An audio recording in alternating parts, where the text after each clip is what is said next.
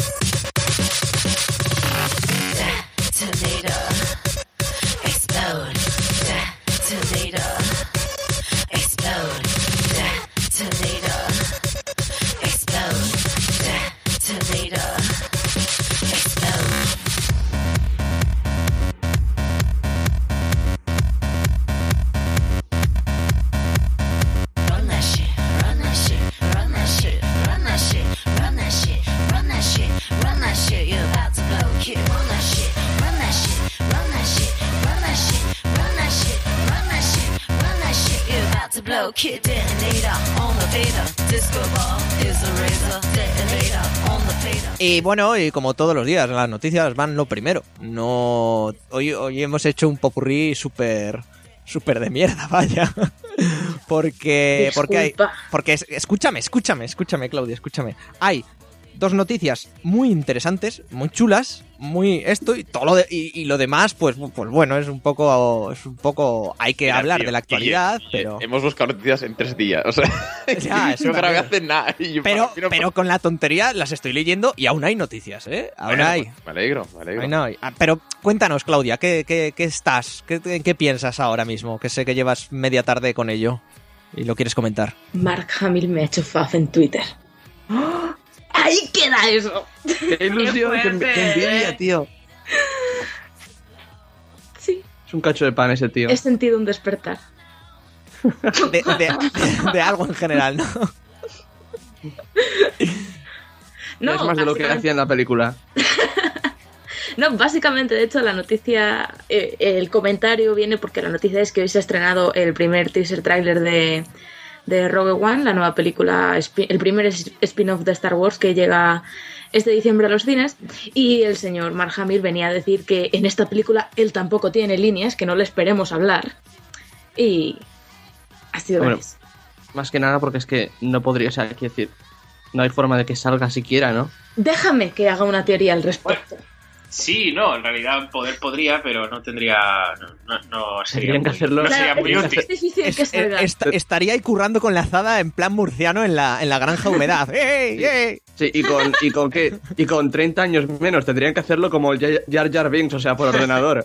Bueno, no sé si, hab- si habéis visto Terminator Genesis, pero yo ya creo que todo es posible.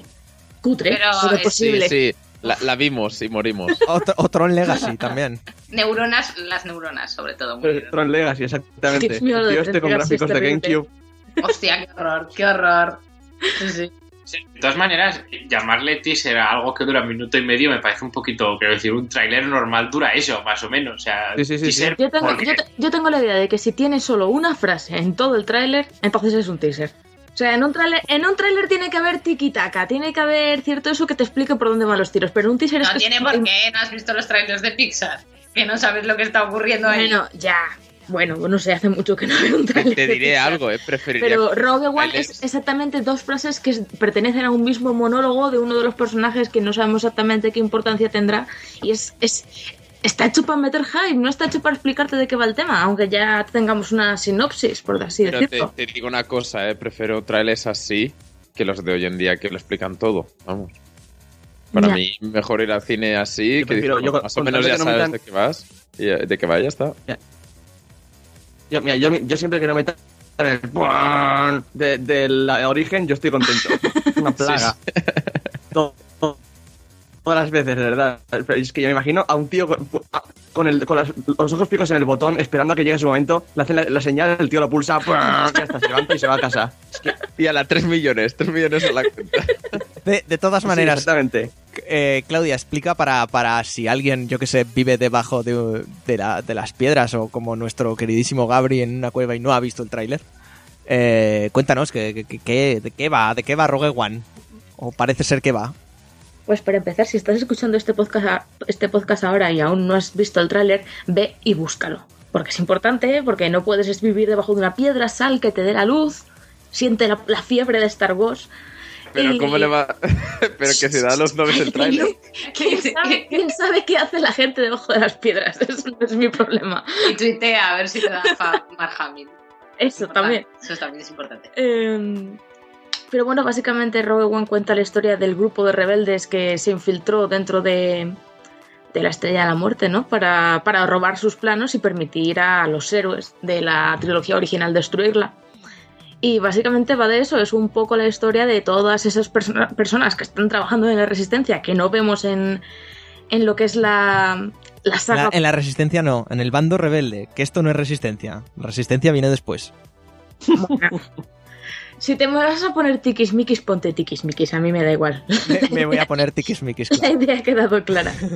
Y, y eso, básicamente cuenta la historia de, de esa gente, ¿sabes? Que está ahí, no, sé- no la vemos, pero eso. Entonces, la parte buena de esta película es que sabemos lo que va a pasar al final, pero no sabemos cómo se llega hasta ahí. Entonces, el tráiler te intenta demostrar un poco esas sensaciones, un poco de película Star Wars más oscura, más. No más seria, pero no, no salen Jedi por ahí eh, bailando con las sables láseres más. Una película mucho más bélica. Y entonces en ese sentido pues es diferente y la verdad es que levanta mucho hype y yo creo que está... Ah, y además tiene otra protagonista femenina. Van dos seguidas, me alegra. Estaba la gente llorando por ello. Ay, Sí, sí, sí. Dios mío, qué idiotas. O sea, es que yo he leído literalmente que Star Wars ahora está destinado a niñas y minorías. Porque claro, o sea, mujeres, hombres, la- o sea, latinos y negros, o sea, somos cinco en el mundo. I- Igual, en, en esta película cuentan cómo, cómo el imperio exterminó a todos los afroamericanos de- del, del universo y solo dejó a Lando Calrissian. Igual, igual va de eso. Es interesante, pero Guille no, no creo. Yo en, mí- en mi cabeza creo que es un spin-off para explicar eso. Si no este, el siguiente, seguro. A mí me hace mucha gracia que la película esta venga básicamente de la frase en la, pel- en la peli, en la- el episodio 4, que dicen, creo que dice Leia, eh, muchos Bozans murieron para conseguir estos planos. No sale ni uno solo en el tráiler. Saldrá, saldrá al final. Se ve que se mueren al principio y ya no estaban. A lo mejor es que la lían al final. Se disparan donde no toca. Sí, se equivocan, ¿no? En vez de volar la estrella de la muerte, vuelan el planeta ¿Por de qué los pulsas ese botón? ¡Uy! Que de todas maneras, Mark, sale el, el- el señor con el arma definitiva, ¿no? Quien quiere, Por favor, eso es lo mejor de todo el tráiler. O sea, es increíble. Sale una TAT, sale, sale, bueno, una vez no, pero sale casi de todo y sale un tío con un palo. Un palo largo. No cualquier palo, un palo largo. Y empieza a repartirle a los Stormtroopers así como pam, pim, pa' un lado, para el otro. Y yo pensando, joder, ¿a qué quieres un sable láser? Eso ya es old school. Eso ya no, no se lleva. Un palo, tío. Claro, enci- encima encuentra tú el cristal. Luego monta, lo montate el láser, que luego Bueno, vaya mal. no, no, Tira, un, pa- un palo largo y, y fiesta. Exactamente. Todavía te ¿Qué es lo peor que- les- qué es lo Y no necesitas la pasar? fuerza. Pero es que, ¿qué es lo peor que le puede pasar? ¿Qué es lo peor que le puede pasar? Que le disparen y acierten. Exacto, eso es lo que te iba a decir. eso no pasa. Que ponerse a distancias cortas con un Stormtrooper no tiene mucho peligro a día de hoy. Hombre, a no, ser que saquen el palo ese eléctrico. Como saquen la porra esta, la, la, la carraca del episodio 7. Carraca versus palo. Sí. Chan, Tío, chan. eso tienen que hacer. Una peli- tienen que hacer una película spin-off del tío este, el que dice lo de traidor, el Stormtrooper ese, de verdad. Una puta trilogía. Eh, que esa historia, que es la historia que está en el cómic este de los orígenes de, de Finn, es súper súper dramática, es muy triste. Eran amigos, eran colegas, compañeros. Bueno, pero. Y por eso no se quedó con la carraca. Yo, spin-off del, de- del ninja del palo. Ya. Ya, please. Pues no te extrañe que te saquen como una serie de 48 cómics explicando Sí, decir, cómo consiguió el palo. En el universo expandido, el universo expandido ese palo se lo dio Obi-Wan Kenobi abriendo un agujero en el espacio-tiempo o algo así, ya verás. Pero ya han empezado a salir teorías. Yo espero que, a ver, con, con Poe Dameron lo entiendo porque la familia Dameron se sabe que está relacionada con, con lo que eran los antiguos rebeldes. Pero yo espero que nadie sea familia de nadie en general. O sea, coño, que la galaxia es súper grande. ¿Sabes? Espero que lo saquen ya del armario, a Poe Dameron. También, eso también. Pero Ojalá. aquí, aquí va de huevo en huevo de su padre ¿eh? en esta película. O ni eso. Hombre, sí, yo ver, creo que... Nunca se Lo ha hablado es- de, de la cantidad de hijos bastardos que pueden tener la familia Skywalker por ahí. Que, que solo uno tiene la fuerza y se hace la película. Que si fuera por el fandom, aquí Luke, en vez de buscar templos Jedi, se iba ahí de planeta en planeta. Sí, totalmente, ¿eh? es, el ama- es el amador de, de la galaxia, tío. Es, es- Hombre. súper- súper mal el tío. Hombre, también es cierto que después del morrearte con tu hermana, pues hay un trauma ahí y de alguna Ya. manera tenía que superarlo. Ya digo que en internet se han vuelto muy locos con el tema de que Luke Skywalker y, y Jean, ¿sabes? La nueva protagonista pueden ser los, los padres de Rey, que es como, vamos a ver. Tontea, Sí. pero realmente había un parecido ahí que yo he dicho, me. A ver, un parecido, a ver, son actrices, son todas guapas, quiero decirte, es que Yo estaba pensando en Sí, lo hombre, lo, no siento, pero, lo, lo siento, pero por mucho que le cambien un poco la estructura, es gente guapa en una película llena de gente guapa. Todo el mundo se parece entre sí al final. Hombre, no, a ver, me pones a Gwyneth Paltrow y te digo, "Mm, no la veo No sé igual, quién es ese, no o la esa. veo igual". La de Iron Man, por ejemplo. Pero bueno, que, que Londo y Finn no se parecen en nada, pero ya dicen que son padre e hijo por, Por, por lo obvio, por lo obvio. por raza. No, El- No, no se puede adoptar en el universo Star Wars. Oye, estaría bien. Que Rey sea la hija de Luke, pero que sea adoptada. No, pero no sé, quizás son capaces de inventarse una forma de transferir la fuerza o, una- o algo así. O quizá hay más- Midichlorianos, ¿no? O quizá la fuerza se pasa por, yo qué sé, la saliva o el aire, no solo por genética. La fuerza, la mononucleosis del siglo 34. no. Yo insisto, los, los son básicamente SIDA en, en el universo Star Wars. pero- Joder, qué mal. ya sí. engendraron a Anakin. Sí. Más vida que eso no puede ser. Yo la verdad es, que el- sobre todo el tema del misterio de los orígenes de Rey y todo eso, yo espero que no, o sea, no creo que en el spin-off tengan nada que ver. Pero que, pero que la familia de, o sea, que lo de Poe Dameron sí que, eh, no sé si el Diego Luna, sabes, que como su personaje aún no tiene nombre, tendrá algo al final que ver. Pero yo no estoy segura de que alguna referencia de ese tipo sí que, sí que habrá. A ver, también es. Yo supongo que eso lo reservan para trilogía grande, ¿no? Quiero decir, si lo van dejando todo Claro, en los spin-off, en las series y todo Sí, eso. claro. no sé. Hombre, igual lo de decir, mira, este era el padre de Poe Dameron, pues bueno, cuadra. Claro, eso padre, no es sí, nada, sí. Se sabe de todas maneras que estaba por ahí el padre del Dameron, pero bueno, ya está. Es que odio cuando hacen estas cosas. No sé, me to- totalmente de la película cuando aprovechan para meter estos, estos guiños de. Ah, mira, si meten alguna cosa como, ah, mira, eh, Han Solo y Chewbacca, eh, pero no los llegamos a ver, pero es un easter egg. No, te saca totalmente del... O sea, me parece bien las precuelas siempre y cuando tengan algo que contar, pero cuando es una excusa para meter como eh, referencias a cosas que pasan después, es que me parece una cosa como tan cínica, no sé, aparte de que ya sabemos cómo va a acabar. Entonces, no sé. Sí. Una... ¿Puedo hacer una última pregunta antes de que pasemos a la siguiente? Sí, claro. Bien, que digo que en el tráiler sale una figura encapuchada que está al lado de los guardias de, de este hombre de, de Palpatine. emperador. Sí, sí, sí. Ya Nadie sabemos que lleva lo sabes capucha en. Star Wars, esto de quién puede Por ser. eso, ¿quién es? ¿Quién es? Pues También Palpatine. están diciendo Palpatine. Que sí, claro, es el emperador. Si no, porque tiene a los guardias al lado. No sé, porque se Tendría- está, yo- se yo- está agachando, se está agachando ante una fuente enorme de luz. En todo caso, yo creo que Palpatine estará en la fuente de luces ahí. Yo creo que la fuente de luz es Tordor, el de Power Rangers. ¿Cómo será el lens flare, el lens flare del, del tío este, ¿no? El que dirigió la séptima. No, Zack Snyder lejos, lejos de... No, Zack, Zack Snyder, ¿no? ¿Cómo, cómo? Hace. El judío, el... ¿Que el de la capucha es Lex Luthor? ¿Cómo? ¿Qué? No, por favor. el Doomsday, ¿no? ya pero- vienen las campanas, ya vienen.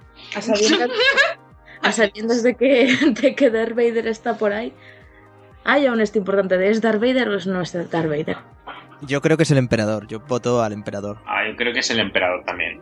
Darth Vader va a salir por cojones. Es que ti- tienen que, tienen que vender tickets, tickets de alguna forma. Y Darth Vader es que puede sacar No lo que sea no si le creo que pones les haga falta ahí para en medio. vender todos los tickets, eh. Hombre, de- Pero- de- visto lo visto estas navidades, yo creo que, que estoy con Claudia en eso, que igual no les hace falta. Con que ponga Star Wars, eso ya pa'lante. Si algo he averiguado como fan de Star Wars es que Darth Vader entre películas estaba de un ocioso, hacía de todo. En cu- cualquier spin-off que haya, Darth Vader pintaba, aunque solamente hubiese llegado ahí a comprar, yo que sé, hacer la lista de la compra, por ahí pas- se asomaba el hombre de vez en cuando. O sea que Darth Vader tranquila que saldrá. Veremos, veremos a ver qué sale y qué, y qué no sale. Pero, pero, pero, pero, pero, bueno, más cosas. Eh, ¿Qué podemos hablar? Podemos hablar de algo que yo espero que no salga.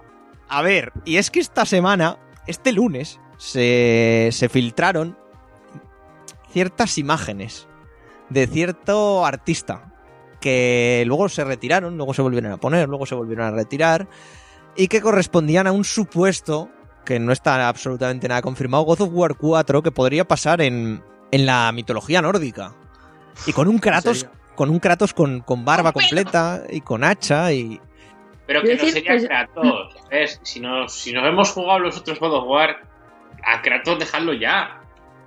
Por eso digo, yo- a mí, a mí me parece genial que continúen la saga God of War cambiando de mitología y tal, pero con Kratos no, porque eso ya no tiene sentido. Se están quedando sin dioses al final.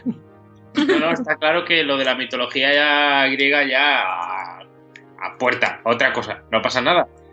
ya está requete fundido, Marco. O sea, Sí, eso sí, ya por está eso. agotado. Por eso, otra mitología, la nórdica, bueno, pues podría ser interesante, pero Sí, con Kratos, no, cámbialo y ya está. Me extraña que hayan tirado de, de Nordic antes que irse a, yo que sé, a la egipcia o algo así. Que tienen mucho más. Pero la nórdica son gente con pelos en los huevos. O sea, son gente que te pega una hostia y te viste torero. Pero cualquiera, hasta el dios más mierda es allí. Que eso es de lo que va God of War. Bueno, tienen- egipcia también. Los egipcios Te van de perfil, pero te. Pero es que y, te- y tenían eyeliner, tío, eso es muy gay, eso no... No puedes poner un juego ahí con, con gente ahí con la raya pinta en el ojo. No, Aquí, además, la gente siempre, siempre quiere vikingos. Los vikingos venden. Claro, y si encima son los, son los dioses de los putos vikingos, pues va a vender el doble. Pues fuera de tontadas, ahora mismo los vikingos se llevan más que la cultura egipcia.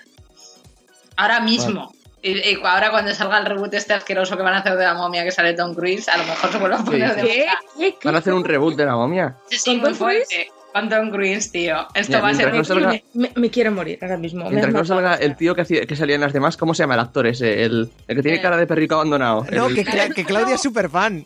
Brendan Fraser, esa Brendan Fraser. Ese hombre tiene cara de estar triste siempre. Tiene ojos Es de que- triste, tiene ojos de estar muerto por dentro. Perdona, ¿eh? En esas películas estaba ahí en su punto álgido. Ahora no te digo que no Pues no tenga sé, tío, pero yo es que yo Este lo veo fotos siempre con una, bo- una boca piñonera de. Soy Brendan Fraser. parecía tan guapo ese hombre en esas películas. Bueno, Lo Sí. está- ahora no. Ahora no. En este momento no. Seguid, por favor. habl- seguid hablando de, de God of War, que esto ha desvariado mucho. Bueno, total, que creo que, que nada, solo comentar la noticia, podéis ver las imágenes Ay, disculpad en nuestras redes sociales que las. Que las que, un provechito. Que, que las, que, las, que las subimos y me saldrá. Y, y opinar, pero yo creo que estamos todos de acuerdo que, que el juego, si lo hace esta gente, joder, será cojonudo y todo lo que quieras, pero uf, es que lo de Kratos cansa. Y más conforme terminaba el 3. Desde el palo. No se puede. Pero es que, a ver, a- yo por lo que me consta, o sea, solo jugué, he jugado un par de juegos de estos del God of War, no, no me pasé ninguno realmente, pero al final del 3, por lo que tengo entendido, no, no era como ya, o sea, Ya, Que lo sí, había matado ya todo, está. que no- ya o sea, que no quedaba nada. hay nada. Ni, ni el apuntador.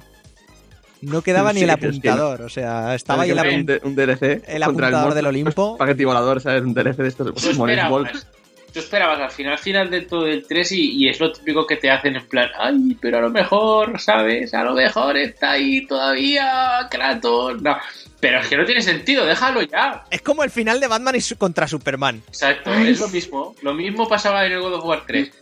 Pues ya está, no, no hace falta. Mátalo, déjalo lo que- en una cuneta y tirado y cógete a otro. Que son gratis, que, que te da lo mismo coger el, el viejo que al nuevo. Cu- Cuneta griega. Pero Exacto. cuneta, al fin y al cabo. Genial. Que si os parece, meto, meto, meto antes de que sigamos subiendo hacia arriba el, el- el nivel del podcast, la noticia aburrida. Antes de que esto no lo pueda, no lo pueda meter por ningún lado. Y es que, eh, si, si me permitís, eh, si me dejáis, que no, no lo sé. No. me- vale, pues nada. Pues sigue, siguiente noticia. No, va, rápidamente. Que Nvidia ha presentado en la GPU Tech Conference de, de este año su- sus nuevas arquitecturas gráficas Pascal, que se llaman. Que, que bueno, rápidamente. Así voy a decir cosas raras, pero yo me entiendo. Va a tener una nueva biblioteca CUDA Deep Neural Network que Ajá, bueno, pues sí, sí. Ah, Propone- muy interesante. Sí, sí. Ciertos cambios Sigue, en las arquitecturas de las tipo- me preguntaba qué tipo de, biblioteca van a tener. Pascal. lo cual va a triplicar el rendimiento de las, de las tarjetas gráficas, Ah, bueno, aplicando eh, Si respecto, lo triplica. respec- Claro. respe- respecto a los silicios Maxwell, que son los que tenemos ahora. Ah, los Maxwell son un, buenos. un son buenos. 70% de rendimiento extra. Por favor, así yo no puedo trabajar. Poquito de por favor y de respeto. Yo respeto vuestras no lo mier- comentaras. yo, yo respeto vuestras mierdas, respetadme vosotros la- las mías. Pero que por no favor. entras. Se ha sacado todo lo del of War. Guille, Guille, o sea, ¿te lo estás inventando sobre la marcha o esto va en serio? O sea, Yo tengo aquí todos los apuntes, sí. Vale, vale. Tú me diciendo nombres. En inventario tengo a Pascal y a Maxwell. Vale, vale. Sigue. Las gráficas estas Pas- Pascal utilizarán la nueva tecnología de, de Nvidia que se llama NVLink, que va entre 5 y 12 veces más rápido a lo que a lo que a lo que iba ahora, a lo que va los PCI Express y eh, se espera que se pueda se pueda eliminar el, el típico cuello de botella que generaban. Entonces los supercomputadores, porque esta, esta tecnología de momento solo se aplicará a supercomputadores, podrán tener una potencia de, un procesamiento aproximadamente unas 100 veces más alta de lo actual.Igual se han ido un poco por la rama, pero bueno. De todas maneras, eh, esta tecnología permite que eh, haya una mejora de rendimiento de un 400% cuando estamos hablando de dos gráficas en el mismo PC o de cuatro gráficas eh, suba la mejora a un 500%. Vale, Claro. o sea que todo esto que has metido del rollo Aparte, ¿sabes? Eh, sirve para ver mejor una piedra del suelo de, de un juego No, ahí. No, porque solo está en los superordenadores. O sea, Exacto, esto, gracias Mark. esto no llega ni al tato, básicamente. Aplauso no para ver Mark. Dios, exactamente. Eh, pero, doy tres es- Pascals. pero esperad, esperad, esperad un momento. Luego, esperad. luego hablará de los Trotskis. ¿Por qué? Porque Nvidia ha presentado, aparte de las CPU Pascal, las P100 y las GP100, que las Hombre, P100 Claro. Pero tienen La silicios 99 me encantó. Si no las- silicios Maxwell, ¿por qué hablamos de ellas? Tú tienes un silicio Maxwell en tu casa. Melona. Yo qué sé. Lo tengo. No lo sé, lo tengo, Guille. Lo tienes. Mira, a ver. ya lo tienes. Joder, Clau, ba- bajo llave, bajo llave, que si no, ¿quién te mata? Bueno, el ordenador a antes ver. de que salga un link. lo importante es que estas tecnologías han presentado la Tesla P100 y la Tesla GP100, que se llaman. eh, Nombres son currados, ¿eh? Por eso, Guille. Eso no eran coches. Eso a mí me suena a copa del Mario Kart. Bueno, venga, que lo quiero terminar. Que van a tener un proceso de fabricación de 16 nanómetros que van a ir acompañados de la tecnología nueva que ya lo usan algunas tarjetas como la Fury X de AMD HBM2 y que en principio empezarán a salir en el primer trimestre de 2017 para el año que viene. ¿Puedes Entonces, eso para que la gente tenga tiempo de apuntarla? eh, esto lo tienen, lo, lo tienen en una noticia en la web. Ah, Ah, bueno. No, lo van a tener. Abrir, cuanto termine- en cuanto terminemos esto, lo van a tener. Exacto. Ah, bueno, entonces no lo abro. Sí, tío, o sea, no puede estar con todo. Entonces, ¿qué pasa? Que tendrá unos 32 GB de memoria, al menos las de uso profesional, eh, de memoria HBM2, Ujú. que rondarán un, un rendimiento de unos 10,6 teraflops y 5,3 te- teraflops dependiendo de- del FP, si es 32 Y o del 60 o Maxwell. Y del 64. Maxwell también. Todo ello con una potencia de unos 250 vatios. Eso en el entorno profesional. En el entorno casero, que es lo que nos interesa a nosotros, la Pascal GP100 va a venir a- va a venir, va a venir, lo va a otro me venir, va a interesaba. venir acompañada de hasta 16 GB de memoria HB2, lo que permitirá también con gigas. 16 nanómetros, lo que permitirá un procesamiento bastante mayor, llegando a los 3584 cores de GPU eh, de CUDA en 32 y en 64 en los 1792 con con frecuencias de casi 1500 megahercios. Por Pero al último, final se casan o no. Al final se radio. casan. Por Pero último, son Maxwell o no son Maxwell. Ya son Pascal. La, Maxwell son las que hay ahora. Pascal son las que son. Ah, las que son Claudia las tiene esas. una- Me lo he dicho. Ahora lo que se Yo llama. tengo una. Bueno, Y el aparte, este que le da. eh, lo- los CUDA son un rango que se, en el que se miden la- las tarjetas y sus procesos. ¿Pero qué es el HB2? ¿Pero qué mide? El HBM2 es el tipo de el memoria HBO ultra, cuando- ultra, ultra rápida que, que has- eh, se lleva usando desde hace unos años en, en servidores y ahora se está empezando a usar en tarjetas gráficas. Aparte han presentado un superordenador de la hostia Muy que puede... Ahora nos entendemos. que puede reconocer 1.330.000 millones de imágenes al día. Además de ser el primer O sea- equipo que va a usar la tecnología esta que os he dicho antes, NV-Link, con 16 Ah, bueno. Gigas de memoria HBM2, con un consumo de hasta 3.200 vatios, Pero con 7 gigas de almacenamiento SSD en el equipo. me pido una pregunta. Empiezo a pensar que te estás ¿Todo esto te lo has apuntado o...? Todo esto está apuntado, Borja. Yo creo que porque se está diciendo leído guarradas línea dos veces o algo.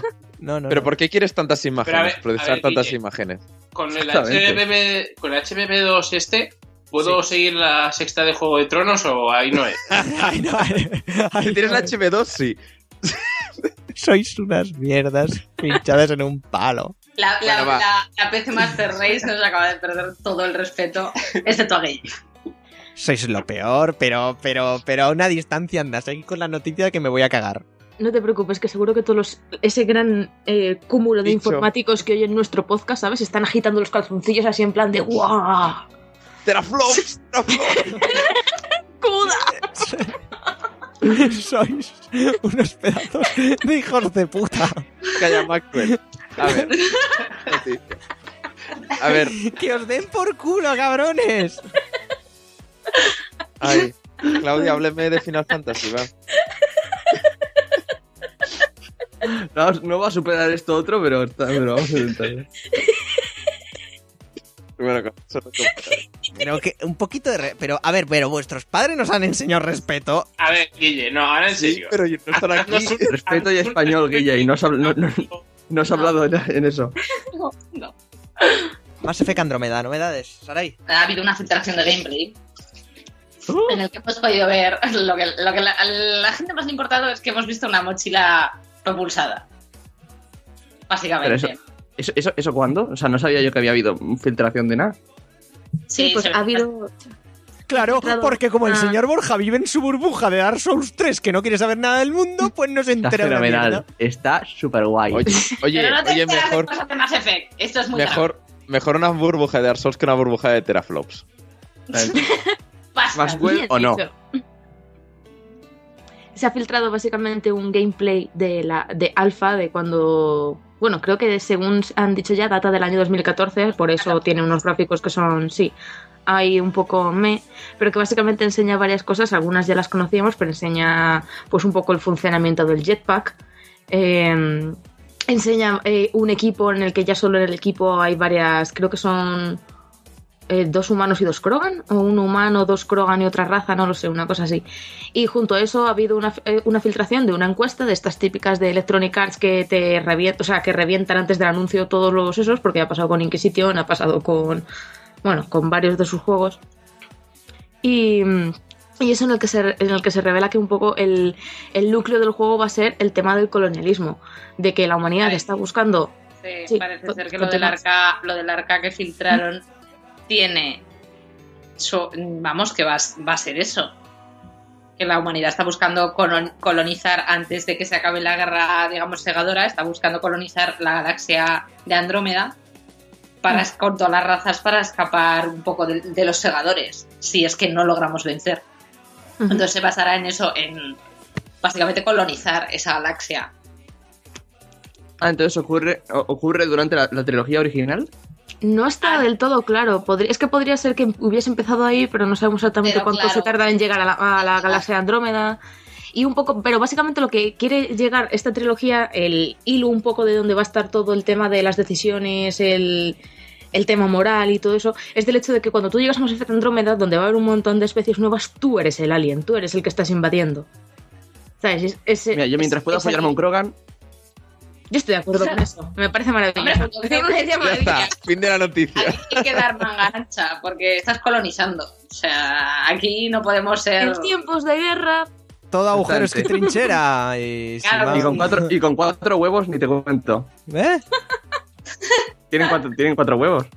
es correcto. No estás atento al lore, Guillermo. A Tanto ver, es que, es, es hay cosas de- del lore que entre teraflop y teraflop pues, se me pierden en la inmensidad de los teraflops y de, la, y de los Maxwell. sonó. Muy bien, muy bien. Qué hype, qué guay. Pero a ver, opiniones. ¿Un jetpack? ¿Sí o no? Yo estoy Ah, completamente sí, en ¿no? contra. Mejor que coger el maco. Uy, uy, lo que ha El dicho. Mako va a estar, ¿eh? El Mako is back. El Mako. pues, Pero el Es Mako es que yo estoy pensando, eso de que tienes no, Mako más jetpack significa que va a haber unos escenarios, pero de una extensión que me está dando pereza solo pensarlo. Que oye, que bien, si están ¿Pereza? hechos guay. Venga, sí, sí. va, Clau. No, en Clau, serio. ¿A quién quieres mentir? ¿En serio? ¿A quién- Por Eh, si favor, están hechos guay, que- bien, pero el problema es que teniendo tantos esos para moverte más deprisa entre los sitios, tienen Claudia, que estar bien hechos, ¿sabes? Porque si están vacíos o lo que sea, me da un pereza. Sí, Para o sea, eso ya está. es que en original esto era un poco decepcionante. que vienes de Dragon Age. ¿Y qué? Porque ahí, joder, los escenarios son grandes. Precisamente por eso no puedo vivir lo de las tierras interiores otra vez. Detesto las tierras interiores con toda mi alma. Hasta que conseguí salir de ahí. Que, que Pues imagínate algo de eso. Dragon Age. Madre Y con, y con fauces trilladoras. ¿Habrá fauces trilladoras en Andrómeda? Me imagino. Sí, sí hay Krogans y Turianos Yo- y todo esto. Pero yo- yo- los Krogas y ve- vienen contigo en tu equipo, ¿no? claro. Ah, Pero ah, yo ah, más entiendo. Ay, vamos a ver especies nuevas. Cada Guay. vez que veía una llanura en calma decía, uy, fauce trilladora. Aquí, efectivamente. De Por todas cierto, maneras, eh, con tanta gente que se ha ido de, de BioWare durante el desarrollo de, de Andrómeda, también estoy viendo una noticia de Greg Seschuk, no sé dónde será este señor, no, amigo, amigo. que es uno de los antiguos fundadores de BioWare que al parecer ha podido ver eh, algo de Mass Effect Andrómeda y asegura que es una puta pasada. Gracias, Greg, amigo del alma. Seguro que tienes razón. Greg es el que está ahora haciendo las, las birras, ¿no? Estas. Sí. El que se fue a hacer birra. Porque Aquí dijo- tenemos un ejemplo de que Guille se queda con las cosas interesantes de la información. Sí. Hombre, el tío ya dice, ya lo he hecho todo. He, hecho- he creado un- una empresa que ha creado Baldur's Gate o los residuos de ella, ha creado el Neverwinter, ha creado el Had Empire, ha creado el Y esto, y ahora me voy a hacer cerveza que puede ser el culmen de mi existencia. No sé, yo lo veo así, vaya. Bueno, pues este señor ha dicho que estemos tranquilos, que la saga está en buenas manos y que está haciendo muy buen trabajo. Y mm, a mí me sube un poco la moral, porque hubo aquí unos cuantos abandonos en BioWare que hicieron Los saltar las alarmas. Sí. Dios mío, ¿qué va a pasar También, aquí? también tuvo mogollón de abandonos Uncharted y el 4 tiene una pintaza que, vamos, el mes que viene voy a reventar el mando de la Play de, de tan fuerte que le voy a dar. Por cierto, aquí metiéndolo así a voz de pronto, esto de que más, eh, oh, Mass Effect, de que Uncharted están diciendo que va a ser un poquito mundo abierto, Bueno, un poquito mundo abierto que igual es el capítulo 34 que vas por la sabana con el coche y te puedes ir a Honolulu con el coche, pero luego no podrás hacer nada, será un pasillo muy abierto, creo yo, como hacen no, siempre. Sí. Sí, yo creo, por lo que había entendido, bebía bastante de, de Last of Us. Y en Last of Us, pues tampoco tenías la sensación de mundo abierto. Sí que te eh, No, parecía algo más No, para pasillo nada. abierto, pero no. para nada, eh. Pues por eso que no veo que un chat vaya a ser un mundo abierto. Será un pasillo aún más ancho de lo que era en Sí. The Last of Us, ya está. Yo creo que sí. Es un puedes, puedes explorar, pero no te vayas. Aquí estará tu, barre- tu pared invisible, esa que bloquea el paso. O un escaloncito que no puedes saltar. O igual a Sully le empieza a dar un infarto y te tienes que ir rápidamente al, Claro, al punto sí. para que, para que no le pase nada al pobre hombre. Que de todas maneras yo estoy súper entusiasmado con Mass Effect Andrómeda, ¿eh? O sea, a cada información y a cada mierdecita que se, que se filtra, yo quiero fuerte ya esto. O sea, Pero es que a ver cuándo lo anuncian de una vez, porque es que llevan de tiempo sin, no sé, sin dar señales de vida. yo supongo Eh, que va a eh. ser el pelotazo de, de su conferencia L3, que además recordemos que EA va, no va al E3 per se, va al edificio, esto es súper ridículo, o sea, va al edificio de enfrente. Literal, hacer sus cosas a la vez que el E3, pero no vale Hacer sus 3. cosas. Sí, sí, sí, o sea, es como, es como, ¡Uy! Pues me enfado y me voy al edificio de enfrente y vosotros ya os montáis lo que queráis. No, hombre, es, es un ahorro de gastos importante. O sea, se va a coger. eh, eh, va al espacio al que quiere, lo tienen sus propios presentadores, hace EA, EA Play además, ¿no? Y va a tener ahí sus consolitas para la gente que lo quiera probar y ya está. No, no, sí, que, que parece ser que la fórmula Nintendo, del Nintendo Treehouse y demás, está funcionando, vaya. O sea, se ve Ah, que pero lo de, lo de Nintendo son vídeos grabados, eso no tiene. es que eso. Pero hombre, Claudia, Hostia. pero hombre, por favor, Mark, Mark Una cosa es ahorrar alusiones. gastos y otra cosa es ser un cutre. Hoy va, Mark. Oh, uh, Uh, Nintendo. Cambia de canal, Eh, cambia de canal. Ah, Son cutres, son cucos. Oye lo que ha dicho. Oye, oye lo que ha dicho. Respira hondo. Respira hondo. Mark, respira hondo.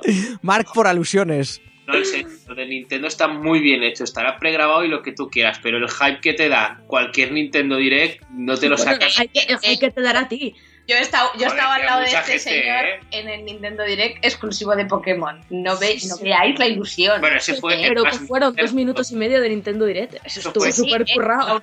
Y aún así, y aún así. No, eh, Hombre, ahí, ahí acabé muy indignado, muy indignado, pero fue el único. O sea, todos los demás, muy bien. Es información directa, bien pensada, bien masticada, no una hora de conferencia para enseñarte dos trailers de dos minutos que merecen la pena y los otros 56 que me ha aburrido, cabrón. Dame info buena. Eso es lo Pero, que hace eh, Nintendo, pero, eh, coño. No te pone los bailes de Ubisoft, ¿vale? Señores bailando. Perdona, sí que te lo hace también. Te pone al, al Shibata ese haciendo el bailecito del Yokai Watch que ponieron en el último que me partía el ojete. Eh, Sí, eso, es lo, eso es lo mejor de Nintendo con diferencia. Independientemente de lo que anuncien, es que se saben reírse de sí mismos y no, so- no se lo toman tan en serio. En plan, ves una conferencia de Ubisoft y parece que están aquí presentando, yo qué sé, eh.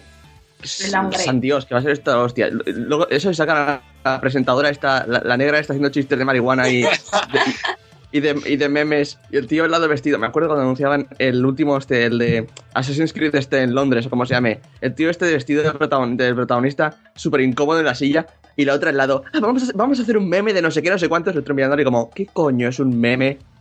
Y no sé, lo comparas y yo que sé, Nintendo parece que al menos se, divierten haciendo lo que, lo que tienen que enseñar. Que igual allí en, en, en Kioto rula la droga, le dan a la bandanga fuerte, o sea, pero Pues probablemente, pero. eso, eso nunca lo sabremos. O sea, yo, a- yo a- lo siento, pero yo a, a, a- a Mi- a Miyamoto jamás lo he visto mm, en serio. A ver, pero Ya. si da igual, reparten felicidad. A mí me Igual es como que Toque. Richard tiene tan, tan asimilada, que le hablábamos el otro día Sergio y yo, tiene tan asimilada la marihuana que ya se descojona incluso por, por, por cualquier cosa, por ver caer a alguien, no sé, es maravilloso. En fin, que hablando de eso, Sergi, ¿a- ¿qué ha pasado en PC con el Rock Band 4? Pues. eh, hola, buenos días. Eh, pues se ve que estaba súper eh, fuera de lugar. A ver, eh, ¿qué ha pasado con Rock Band 4? Bueno, Rock Band 4, mm, digamos que tampoco. el- el- los juegos musicales están un poco muertos. Ya, ya lo sabemos de hace tiempo, pero Sí, Rock Band aquí ha- 4. tú- ha, ha habido un intento de resurrección. Exacto. intento. Eh, ellos intentaron, con Armones, con todas la- las ganas del mundo, intentaron reanimar Rock Band 4 solo para PC, porque había salido para Play 4 y Xbox One, y dijeron, va, o sea, ahí toda la gente que aún quiere Rock Band, vamos a intentarlo, vamos a pedir 1,5 millones de dólares en dos semanas. Contrataron hasta, bueno, hasta fue Tim Schafer como a ayudarles porque utilizaban esta plataforma de crowdfunding que se llama FIC, donde puedes hacer hasta invertir y todo eso. Bueno, total, que han conseguido, bueno, ni digamos que la mitad han conseguido. A ver, en cuanto contratas a, Tim Schafer para temas de dinero, ya date por jodido. Además, eh, el tema es que solo 1.500 personas han, han apoyado el tema. Vamos, que, que no sé qué mercado buscaban, pero no han conseguido. Yo cuando vi el, el- el crowdfunding este es que no, no había manera ni que comprar la guitarra, o sea, era solo el juego. Y dices, vamos, vas a colaborar un crowdfunding que a lo mejor te gastas 200 dólares y solo te dan el juego. Venga. Jodo, pues si así echando cuentas rápidas, si solo recaudaron la mitad, que son 750 mil dólares, y solo participaron 1.500 personas, ¿me estás diciendo que hay 1.500 taraos que daban 500 dólares cada uno? Claro, los de la empresa. Ah. Vale, y, su- y las familias, vale, ahora... No había, no había pensado en ese factor, pero ahora cuadra el tema, vale, vale, iba a decir... A ver, luego también estarán los fricazos, que también había una versión, si no me equivoco, si ponías bastante pasta, en la que no solo conseguías acceso al juego, sino a todos los DLCs que han salido jamás para Rock Band, que, en fin, Sí. si sabéis cuántos son, pues sabréis que merece bastante la pena. Que eran como dos mil y pico pavos en DLCs ahí a lo loco. Sí, sí, sí, era una versión pues que si te flipa la música y el juego merecía la pena, pero claro, eh, 2.500 dólares eran. Joder. Y Sí. 27 personas habían apoyado esta opción. Jodó. 27 taraos, 27 taraos, está claro. Pero bueno, que en todo caso, el, el tema. El tema es que ya, ya demuestra que, que es un mercado de nicho. De hecho, eh, yo que estoy con el Rock. Eh, el Rock Smith, eh, creo que ya saben perfectamente que sacar otro Rock Smith es muy arriesgado. Van sacando DLCs con canciones y creo que se va a quedar ahí porque saben que sacar otro juego es muy. es una inversión. Esta misma, esta misma semana han sacado uno nuevo de Black Label Society. Perfecto, muy bueno, recomendado para ti, Sergi. Seguro que te gusta. Sí, pero es con un poco carillo, para que engañaros. Ento- el tema es que, por ejemplo, también la semana pasada eh, echaron a un cuarto de la compañía de. No, incluso más diría. eh, de la gente que había hecho Guitar Hero Live. Y habían echado algo así. Espera que te lo. Sí, se echaron la mitad de gente del estudio.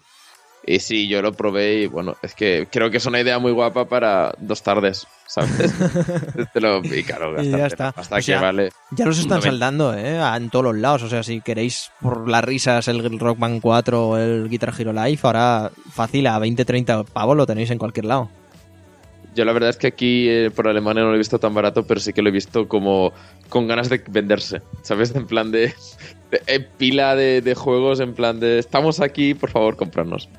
Tenemos 300 Rock Band y no sabemos qué hacer con ellos. Y nos Compran, ocupan espacio. sí. Por favor.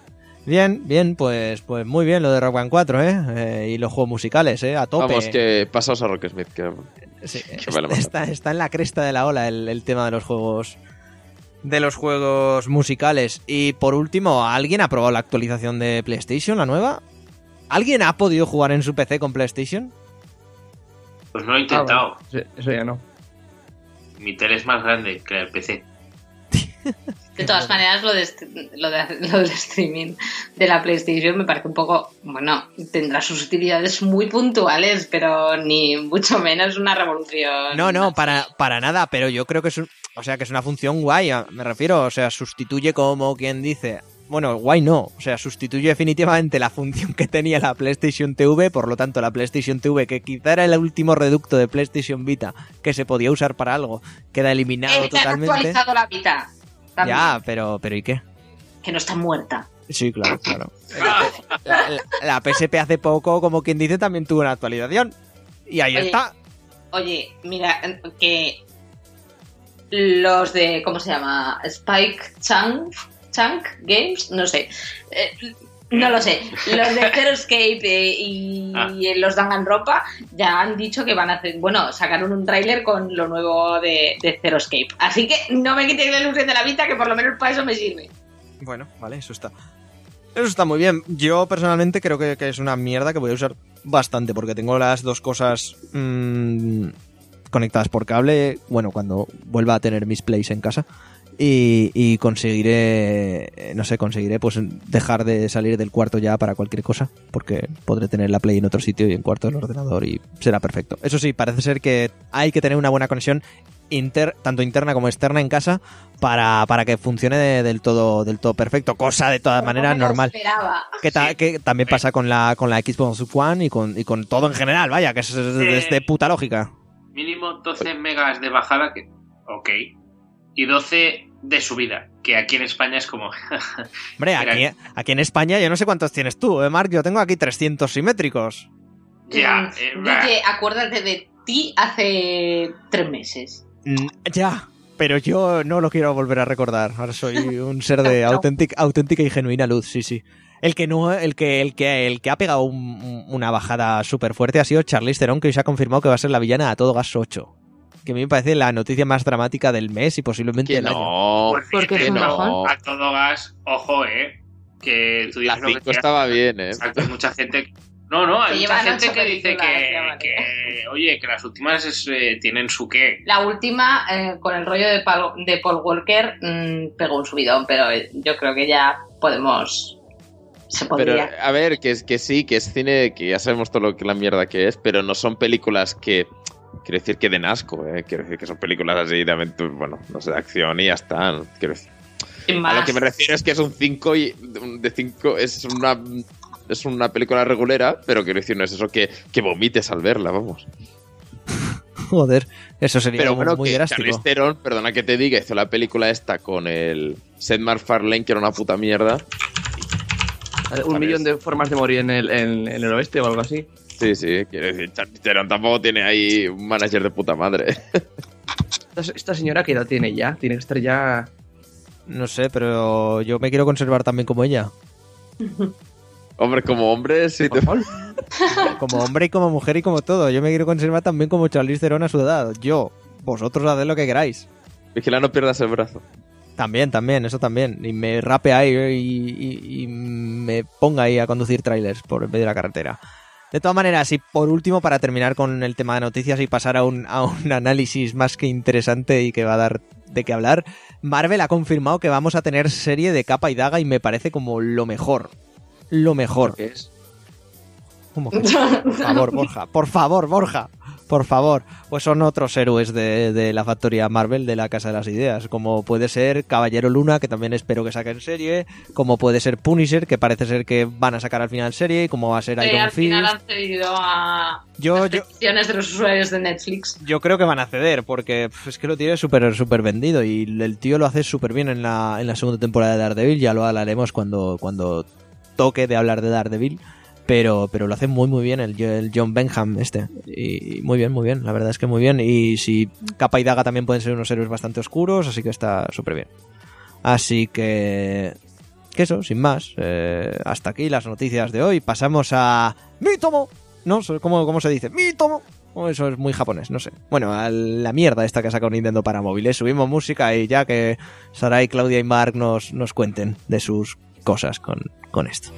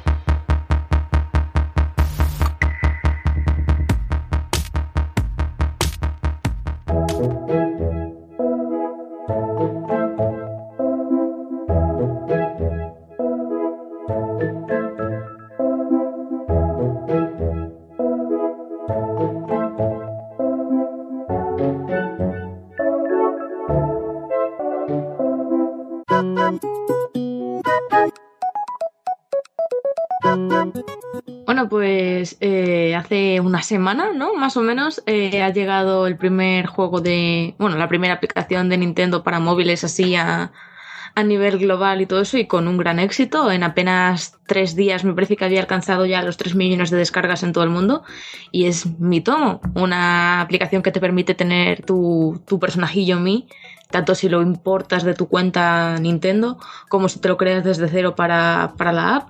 Y nada, te permite conectar con Facebook, con Twitter, encontrar a, pues, a todos tus amigos que también tienen la aplicación y básicamente, eh, aunque tiene algunos minijuegos y todo eso y puedes conseguir logros mediante haciendo cosas como cambiarte de ropa todos los días, es un Mm. poco, un, es como una red Una social. red social. Una red social. Sí, tiene un funcionamiento que es que te hace preguntas para. que te hace preguntas que luego comenta, cu- cuyas respuestas tuyas se las dice después a, a, Pues eso, a la gente de tu red. Tú a su vez ves eh, la- lo que han respondido tus amigos a eso. Eh, y sí, básicamente a veces te hace preguntas que se quedan en privado entre dos personas en plan de qué piensas de mí y ese tipo de cosas y está... Es básicamente eso, sí, dicho suena simple, pero la verdad es que la primera vez que lo pruebas te ríes, ¿sabes? Porque sobre todo hay Sí. gente, hay gente que responde en serio, Sí. pero hay gente que responde para hacer la broma. Claro, es que, a ver, la gente no- en general no responde en serio. Cada uno tiene un, pequeño personaje, ¿no? Y, y te ríes muchísimo con las respuestas de tus, de tus amigos. También las cosas que respondes no las pueden ver otras personas que no sean tus propios amigos. O sea, no puede, no lanzas, no es como Twitter, por ejemplo, que tú lanzas tu opinión al mundo. No, eso se queda como en un entorno más reducido. O sea, que es una red privada. Sí, sí, o sea, tú Sí. no puedes ver el mí de otra persona De que otra no haya, persona. cuya, cuya eh, solicitud de amistad no haya... No, o sea, que no sea amigo tuyo. Claro, si tú no eres amigo de una persona, tú no puedes ver ninguna de sus respuestas. Eso hace que te no, no que puedes quizá- ni entrar, no puedes ni entrar en su perfil, que es lo que se llama visitar, ¿sabes? Sí. Eso hace que quizás sea un poco más personal la historia. De todas maneras, es súper gracioso. Cuando te haces tu personaje, porque eso no lo has dicho Claudia, eh, lo que pasa es que el, el propio muñeco, que bueno, eh, tiene el mismo editor de personajes que la, que la Wii, que la Wii U y que todas estas consolas. Eh, lo mejor es la voz que le pones al personaje porque te va leyendo Sí. las cosas, ¿vale? Entonces, tienes las típicas voces estas que, que te hablan robotizadas, con diferentes tonos que tú puedes hacer más o menos y es, no, o sea, yo me río mogollón. Yo me hice una voz súper aguda de niña y es que te deshuevas oyendo a la gente. Pero eso es Sí, como, además- como el Tomodachi Live, ¿no? Entonces, Sí. quiero decir, El no caso lo que- tengo, pero tengo la demo y me sí que me suena eso, que las voces Es que a eran mí un, lo- lo un que me parece-. Lo que me parece curiosísimo es que si, por ejemplo, tú has elegido el idioma español, ¿vale? Eh, si pones palabras en inglés, no las, no las traducen, eh, no, No. las, o sea, no, no, no hablan en inglés, lo leen literal tal cual lo leerías tú en español. Pero es que luego, por ejemplo, puedes poner cualquier taco, cualquiera, y te lo lee con esa vocecilla estúpida, y es maravilloso. A ver si os pongo mi voz, a ver si, a ver- si se oye. Solo Pero, pero con cosas exageradamente asquerosas y que hagan incomodarse a la gente, por favor. ¿El qué? ¿Con mi voz? Busca, busca cualquier conversación de Dave. Con, con- con tacos y estas cosas, ¿no? Sí, eso es interesante. Ah, pero eso, eso es la... Luego la- las músicas La son... la- música engancha La banda sonora, mira, mira, mira, por favor. La, la banda sonora es buenísima. Según me, me parezco a esta persona famosa. Hay quizás una posibilidad de que tal vez exista cierto parecido con Leticia Dolera. Pero, pero esta mierda que es. Pues eso, pues te, pones te pones a oír las respuestas de tus amigos con esas voces, te pones a ver tuyas con esas voces y evidentemente te tienes que reír porque es que no da para más.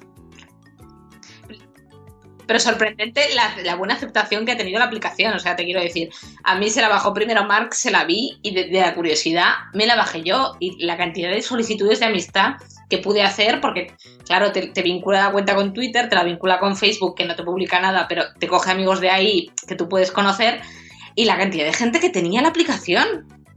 Y es una aplicación de responder preguntas y cambiarte de ropa. Nintendo haciendo sus cosas. También puede ser que no tenga.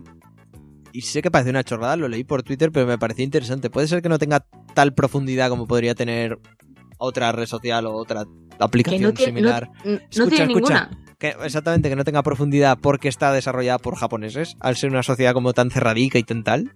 Hombre, eso, eso, me parece, sí, me eso me parece, No, eso me parece sobreanalizarlo un poco, ¿eh? no. Además, es, Porque es de Nintendo, aunque- quiero decir, tendrán, estarán pensando en el público general, entonces ante la duda no van a No, pero es arriesgarse que a poner cosas que una, una, red, una red social tiene la profundidad que le den sus usuarios. O sea, no creo que eso tenga nada que ver con Nintendo. Además, Nintendo- Claro, Sí. Además, hay una cosa muy graciosa que es que te deja, tienes como un editor de fotos que puedes elegir sí, poner a tu, a tu personaje o a otros personajes y te dejan elegir varios fondos, incluso eh, sacar un fondo de tu propia, de, vamos, de tu Ah. móvil, una, una fotografía, lo que te dé la gana, poner eh, letras, poner cosas graciosas. Y eso está siendo una revolución.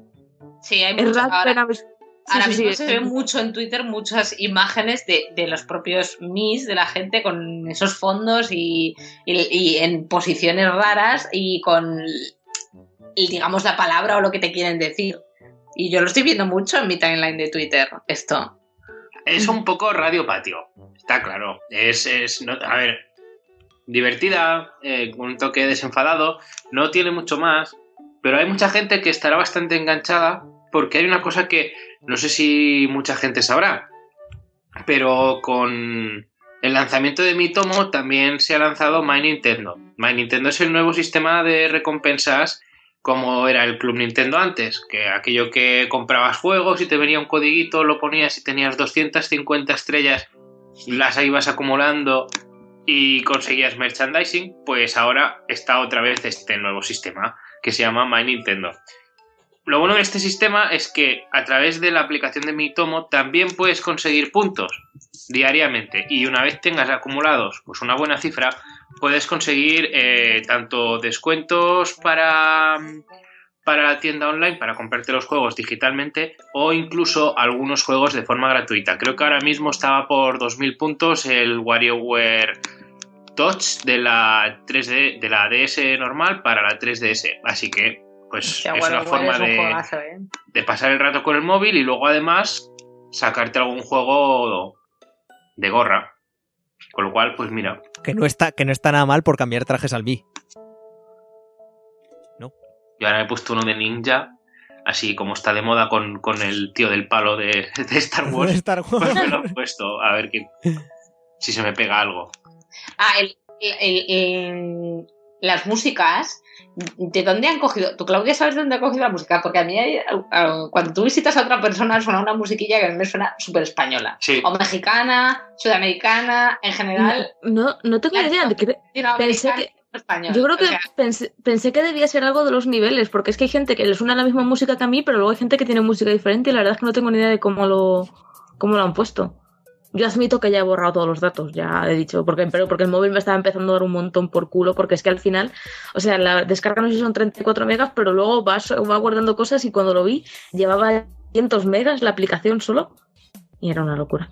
aparte el gasto de, eso sí, el gasto de batería que hace la aplicación es considerable. sí, es importante. Es curioso que tienes ahí de entretenimiento.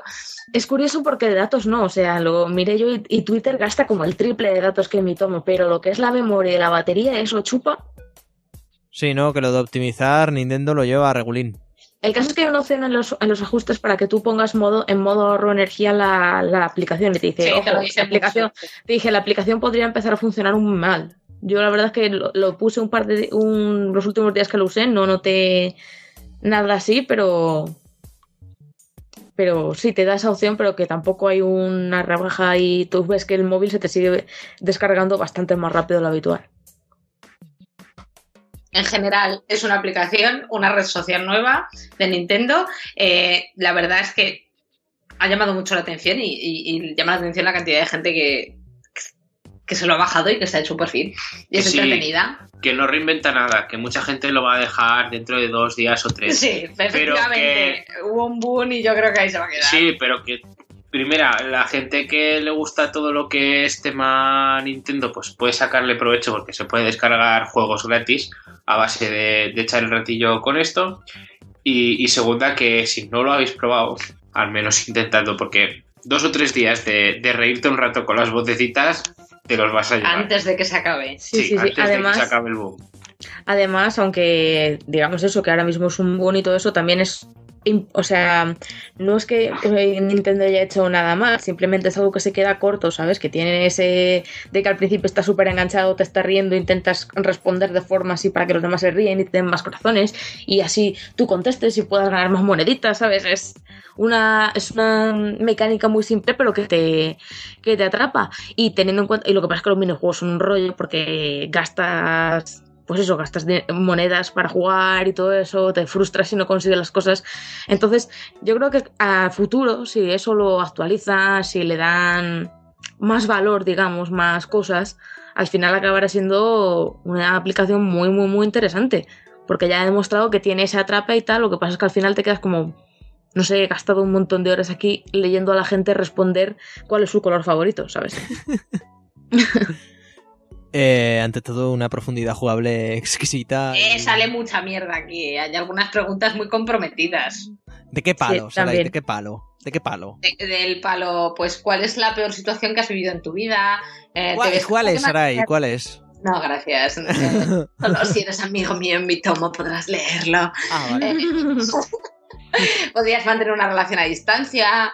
Eh, ¿Cuántas parejas has tenido? O sea, son preguntas muy personales, verdaderamente, algunas. Si te pones a responder en serio. Pero son Eh, preguntas ¿cómo- predefinidas. ¿Cómo te gusta? Sí, Sí, sí, y son las mismas para todos. Joder, a, mí hay una, a mí hay una que me gusta mucho, además, que es una la de cuando hay eh, conversaciones que son personales, ¿sabes? Que solo, la ves- solo lo ves tú y la persona sobre la que es la pregunta, ¿sabes? Y hay muchas de eh, ¿qué es lo que más, qué es lo primero que pensaste de mí cuando me viste? O ¿qué es lo que más te gusta de mí? ¿Sabes? Y tú sabes que solo lo va a ver la otra persona, pero cuando a lo mejor, yo qué sé, es un seguidor de Twitter y no alguien así cercano, entonces te quedas como, ¿qué hago? También es cierto que Nintendo te da la opción de, de de responder la pregunta para luego, que básicamente es como descartar la pregunta. ¿Sabes? Y no pasa nada. De, toda- de, toda- de todas maneras, esto suena a estrategia loca de Nintendo para recaudar vuestros datos y vendérselos a alguien. Pero, eh, a ver, si eso ya lo ha hecho Facebook, ya lo ha hecho Twitter, ¿qué más da Nintendo? Si Nintendo tiene buen corazón, por lo menos. Pero al- exactamente, pero al menos de Nintendo es como bonito, ¿no? De ver y entretenido. Eso está muy Claro. bien, hombre. eso- Descargaos mi tomo. Claro que sí.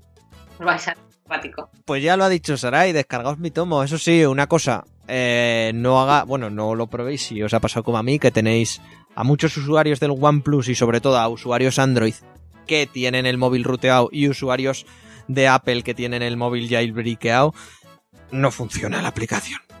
Da igual lo que quieras hacer, da igual que pagues por tus apps y solo lo tengas root para toquitear cuatro cosas, eso le da igual a la aplicación, o sea, directamente o lo enmascaráis lo del root o no vais a poder jugar a mi tomo.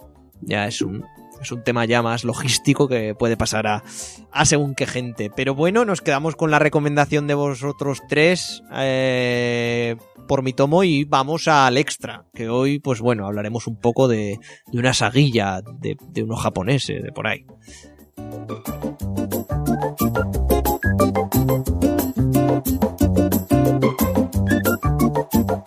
you.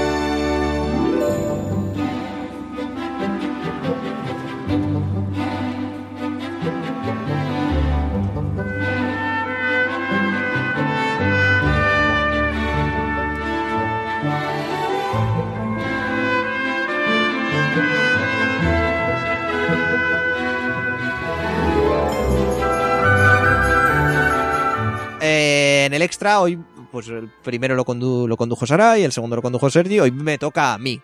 Porque, ¡Oh, Dios mío, refugiaros! porque yo lo valgo. Y hoy el extra, amigos, va a ir de la historia de las tarjetas gráficas en los Pero el, el- el extra, ¿el extra lo estamos haciendo desde la nave del misterio o Sí. est- sigue siendo Guillerrico mientras haces el extra? Eh, puede Es que una no. pregunta importante. Puede no que creo no. que la gente lo sepa. Pueda que sea su hermano malvado. Su hermano malvado, el que no juega Metal Gear y el que solo es fan de Call of Duty. Oh. Y escucha reggaetón. ¿Qué os parece? Eso sería un- muy jodido. Pero no, no, sigo siendo yo. Era broma. Jaja, os he pillado. no sé, soy un cachondo. En fin.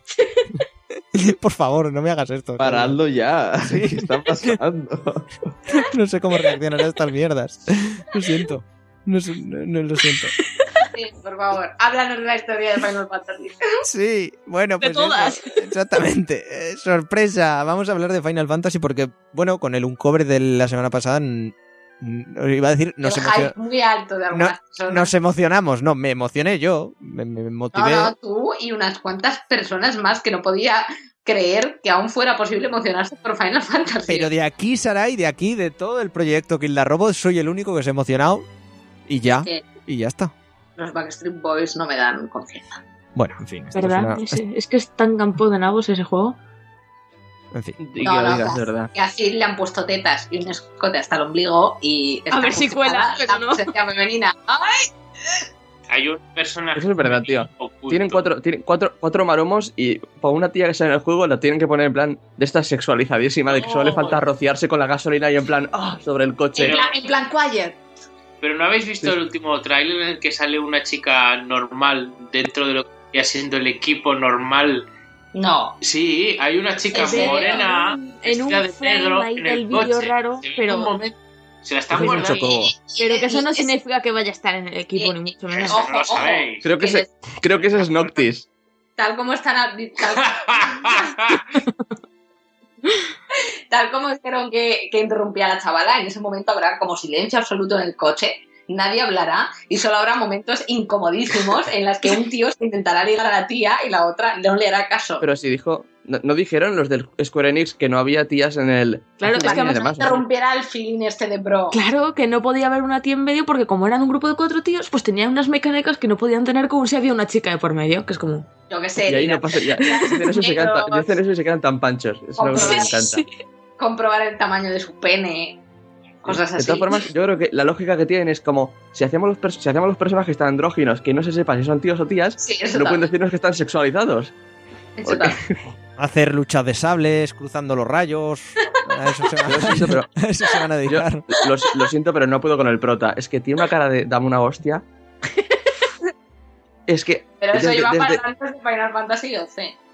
desde el, desde el concepto de. Es como, no sé, se supone que es como el- lo típico, ¿no? El mundo está en peligro y todo esto. Oh, Dios mío, es como el último de su linaje, no sé qué, no sé cuántos, hay que salvar el mundo. Y todas las, todas las fotos que he visto del tío es con cara de aburrimiento en un coche. Es como, wow, qué divertido, qué, qué, qué misión tan importante tenemos. Si a él no le importa, ¿cómo quieren que me importe a mí lo que pase? Bueno, y lo que comentaba amigos y amigas, lo que iba a ser una sección de rememorar mínimamente los cuatro recuerdos que tenemos sobre la saga Final Fantasy se ha convertido en una sección de Sarai, Claudia y Borja cagándose en Final Fantasy XV porque, porque es Continúa tú. porque Y no, lo, y- y no- y no nos hagas empezar con la demo. porque es lo, lo fácil y lo gratis, claro. O sea, es que ¿quién, quién quiere Guille, re- habla de cómo se creó Final Fantasy. Venga, esa leyenda urbana que corre por todas partes. Venga. quién quiere Pero recordar conste- antes de esto? Esto confirma lo que, ha- lo que ha dicho Guille hace un momento de que lo que es en Kill the Robot le gusta a él. Final Fantasy XV. No, a mí El 9 debo estaba muy bien. que a mí me gusta. No debo decir tampoco que las demos se hayan lucido demasiado. Pero yo creo que puede estar bien el juego final. Bueno, Vamos- pero vamos que- a ver qué sale. Que hemos venido aquí a hablar de otro libro, sí, coño. sí, sí, ya, ya. Pero que- Guille, solo, solo vengo a decir, Guille, no estás solo. Ser o no ser, esa es la cuestión. Actúo, ¿ves?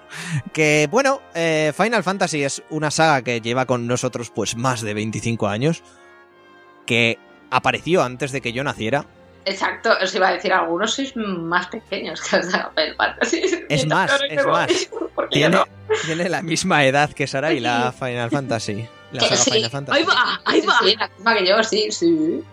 Entonces el resto no habíamos nacido. 25. Exactamente. Hijos de puta. Somos gente muy joven y muy sana, Sara, y estáis vosotros dos, Mark y tú, muy, muy añejos. Oye, Muy no te boicotees tu sección, tira para adelante, Guille. Exacto, sí, perdona, es que lo de lo de la edad me, me choca mucho.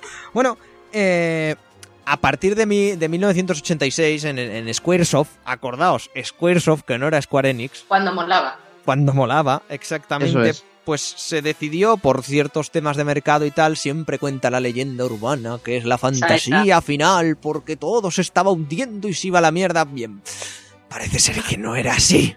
Que se tergiversó un poco el tema, que sí, fantasía final. Romantiz a ver, es, un poco romantizar Un tema- la, la historia. Romántico, correcto. Pues eh, básicamente Hironobu Sakaguchi, que es el padre de la saga, se dedicó a hacer el primer Final Fantasy, ¿no? Eh, un juego de rol un poco diferente al resto, que quizá copiaba mínimamente, ¿no? Todo lo que podía, podía verse en Dragon Quest, en, los, en el primer Dragon Quest, y no me están fallando aquí todos los datos porque tengo como una molesquine super escrita con mierdas de Final Fantasy en la que teníamos pues una historia bastante simplona, con los primeros conceptos del Final Fantasy, con una jugabilidad por turnos que tampoco se veía mucho en la época, y en la que entró la revolución, por así decirlo, de que pues era una historia larga y podíamos asignarle oficios a nuestros a nuestros guerreros de la luz, a nuestros cuatro guerreros de la luz, cada uno tenía su oficio, cada uno podía hacer una cosa, y a partir de ahí pues hubo un, bombazo que nadie se esperó. Eso pasó en 1987. A partir de ahí, prácticamente cada año, cada dos años, empezó a salir un nuevo juego de Final Fantasy. Los dos primeros, que pues tanto el Final Fantasy 1 como el Final Fantasy 2, salieron en la mm, NES. NES, sí, claro, en el 87 y en el 88. Que en el 2, por cierto, eh, llevamos a otro cuarto cuarteto de, de- personajes, a Guy, a Leon, a Maya y a, Firion. Y, que este tiene una de las cosas más locas, por así decirlo, de la saga. Y que es que es el único Final Fantasy sin niveles. Final Fantasy clásico, Final Fantasy por turnos, pero es el único sin niveles. No se subía de nivel. Subía las habilidades según se usaran. Pues si usabas mucho la daga, pues el tío era un puto crack con la daga.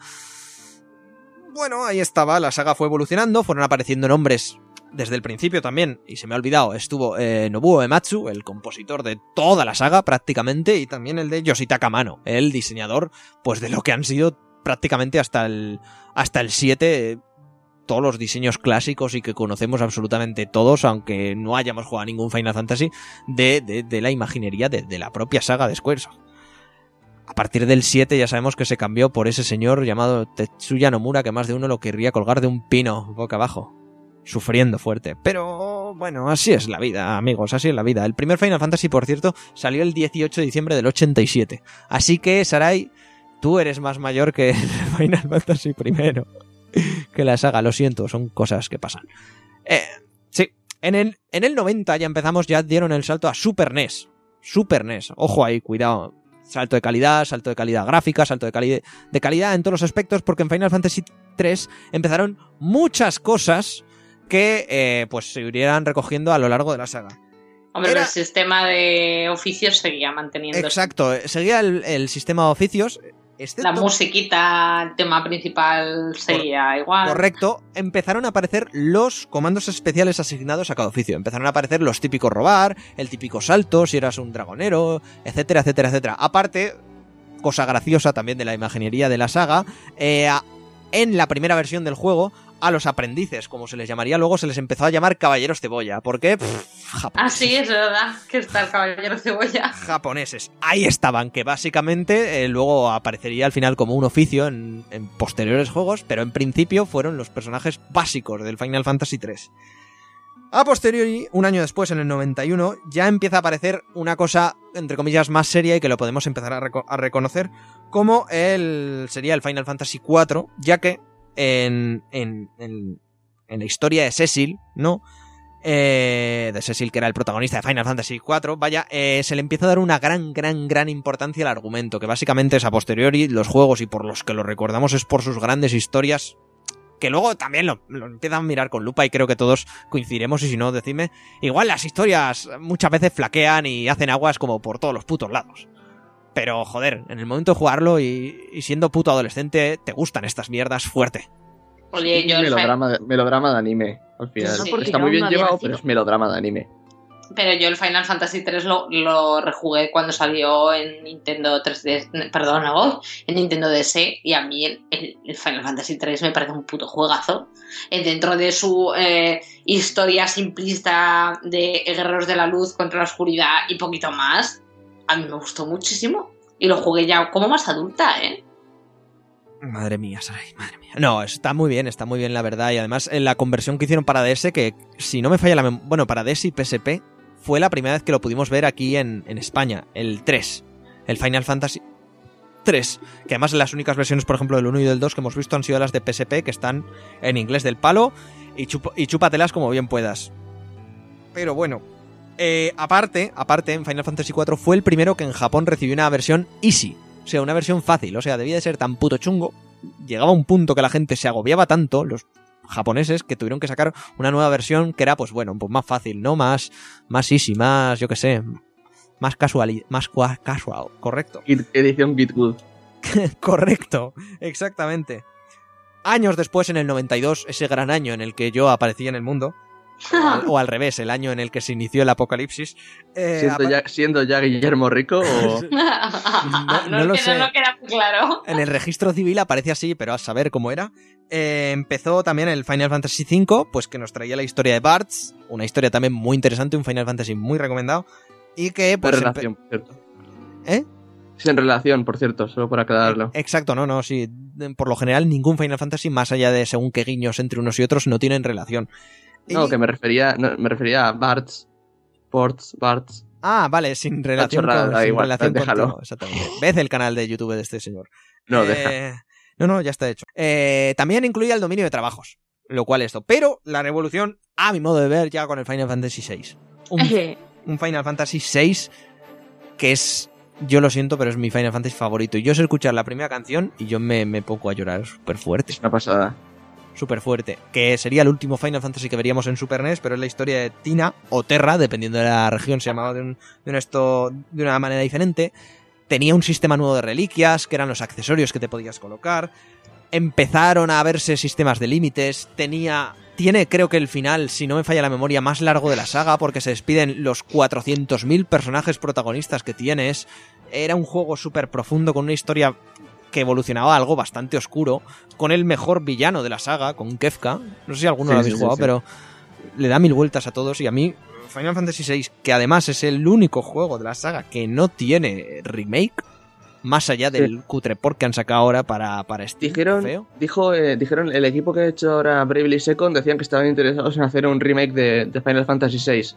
Joder, pues ojalá, eh, Borja, o sea... Ojalá. Estoy, estoy cruzando los dedos porque Sí, sí, que dice, la historia te la sabes. Sí, sí, pero me la pela, yo quiero un remake, ¿sabes? O sea, de los buenos, joder. Y Final Fantasy VI yo creo que marcó un antes y un después. Pero, pero, en nuestras tierras, en nuestros condados, en nuestras villas, lo que de verdad marcó un antes y un después fue el salto de la saga a PlayStation en 1997 con Final Fantasy VII. ¿Qué recuerdos tenéis, jóvenes míos, de Final Fantasy VII? Yo, yo empiezo, empiezo yo. Me acuerdo que, que fuimos a una tienda, mi padre lo quería para su cumpleaños porque todo el mundo decía que era muy buenísimo el juego. Uy, esta historia va a acabar muy mal. Ay. Va a, Bueno. acabar, en, va a acabar en plan CD1 eh, del juego. La semana siguiente estábamos vendiéndolo en una tienda. y comprando Tomb Raider. Tomb Raider sí que, que, que ¿No le caló gustó? en mi casa. Ya cuajó mejor. Cuando empezó Final Fantasy vio- vio que eran muñequitos, dijo, me la he cagado. La he cagado. El inicio, además, con esa música y, Sí, sí, y sí. el asalto del tren, mola mogollón. Sí, sí, sí. Que, vamos, que vio los cabezones y dijo, venga, tráeme a Lara Croft.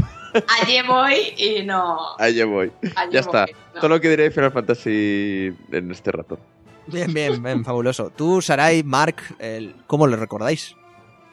Jo, pues yo recuerdo, eh, yo empecé con el 7, luego ya me fui yendo hacia atrás también. Fui jugando otros, el 3, el 4, el 6, también lo recuerdo con mucho cariño, sí. Eh, y luego, extrañamente, cosa que no mucha gente podrá decir, me gustó mucho el 12. Porque, no sé, tenía un algo especial y, y- y me gustó mucho, cosa que no comparte mucha gente. Pero bueno, y ahí está, y ahí está, ahí lo Pues dejo. está muy bien. Tú te- pues tú y Borja os podéis quedar con el 12, ¿eh? En vuestras casas os lo dejo para vosotros para siempre. Entonces a mí me pareció guano de auténtica y genuina gaviota. Lo siento mucho. No me gustó nada, pero bueno, Final Fantasy VII, que posiblemente sea el título más, pro- más prostituido de la saga. A mí personalmente cuando jugaba el 7, pues lo típico, para mí uno de, o sea, yo cuando empecé en mi vida como videojugadora un poquito más en serio, aparte de la saga Silent Hill, que me encantaba, mm, tiré muchísimo hacia los Final Fantasy. Y eh, para mí Final Fantasy 7 fue un videojuego que me lo pasé del derecho, del revés, eh, eh, acabé con todas las armas, eh, subí muchísimas materias, el maestro que el sistema de materias me pareció maravilloso, Mm. o sea, fantástico. Eh, los rumores de resucitación de Aeris que te aparecían por ahí en cualquier parte los intentaba. Subí a Aeris en sus últimos límites antes de acabar, antes de que muriera. Yo tenía el límite final de Aeris. O sea, yo le pegué una viciada a Final Fantasy VII flipante. Espera, ¿muere Aeris? ¡Hostia! ¿En serio? No puede ser. Bueno, sí o no. o no. ¿O no? Con el remake que pueden cambiar cosas, han dicho, no, no se sabe qué va a pasar en el futuro. La mata Kylo Ren. Para mí, Final Fantasy VII eh, a día de hoy quizá no tenga tanta chicha, pero en su día, hostia, era, Ah, era día. muy flipante que para empezar se te muriera un personaje principal ahí por, por ahí en medio y toda la profundidad que tenía el juego con todo lo de Red 13, de, eh, un poquito el mensaje ecologista que te mandaba con, con Lo- Sinra y demás. Lo de Vincent, que a mí eso me pareció el puto drama, Eras- ¿eh? Ya de pequeño. Sí, sí, Vincent, eh, por ejemplo, Vincent, que era un extra que podías encontrarte o, O no. no. Yuffie y, también. y Yu- y Yuffie, tío, tenía mucha profundidad ese juego. A mí me gustó muchísimo. Es un, para mí me marcó un antes y un después. y, te digo, porque- y- y te digo una cosa, la, la- digamos la CGI, voy a llamarla porque no sé, no sé cómo llamarlo. Los vídeos estos que salían súper putres, pero para mí el vídeo en el que se empiezan a activar todas las armas, yo recuerdo tener las, o sea, la piel de gallina en ese vídeo. Y Sephiroth, yo no recuerdo una música en una batalla final que me, que me hubiera impa- impactado tanto hasta aquel entonces como hizo la música de Sephiroth. Me emociono.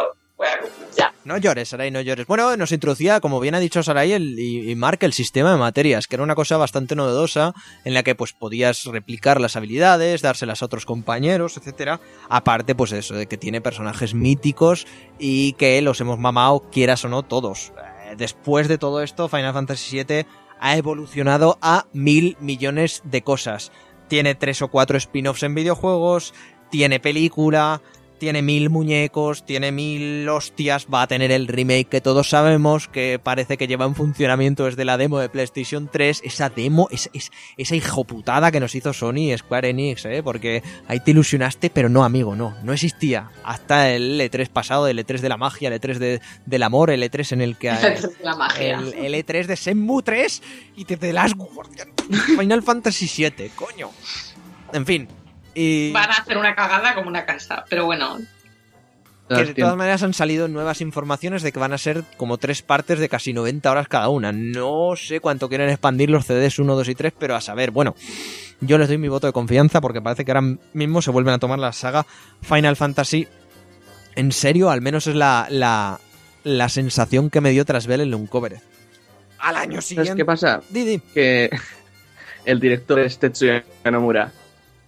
El tío que dirigió la, tío que dirigió la película. Tetsuya Nomura también est- estuvo, fue el director y productor del 7 original, entonces tampoco lo veo tan, tan descabellado, ¿no?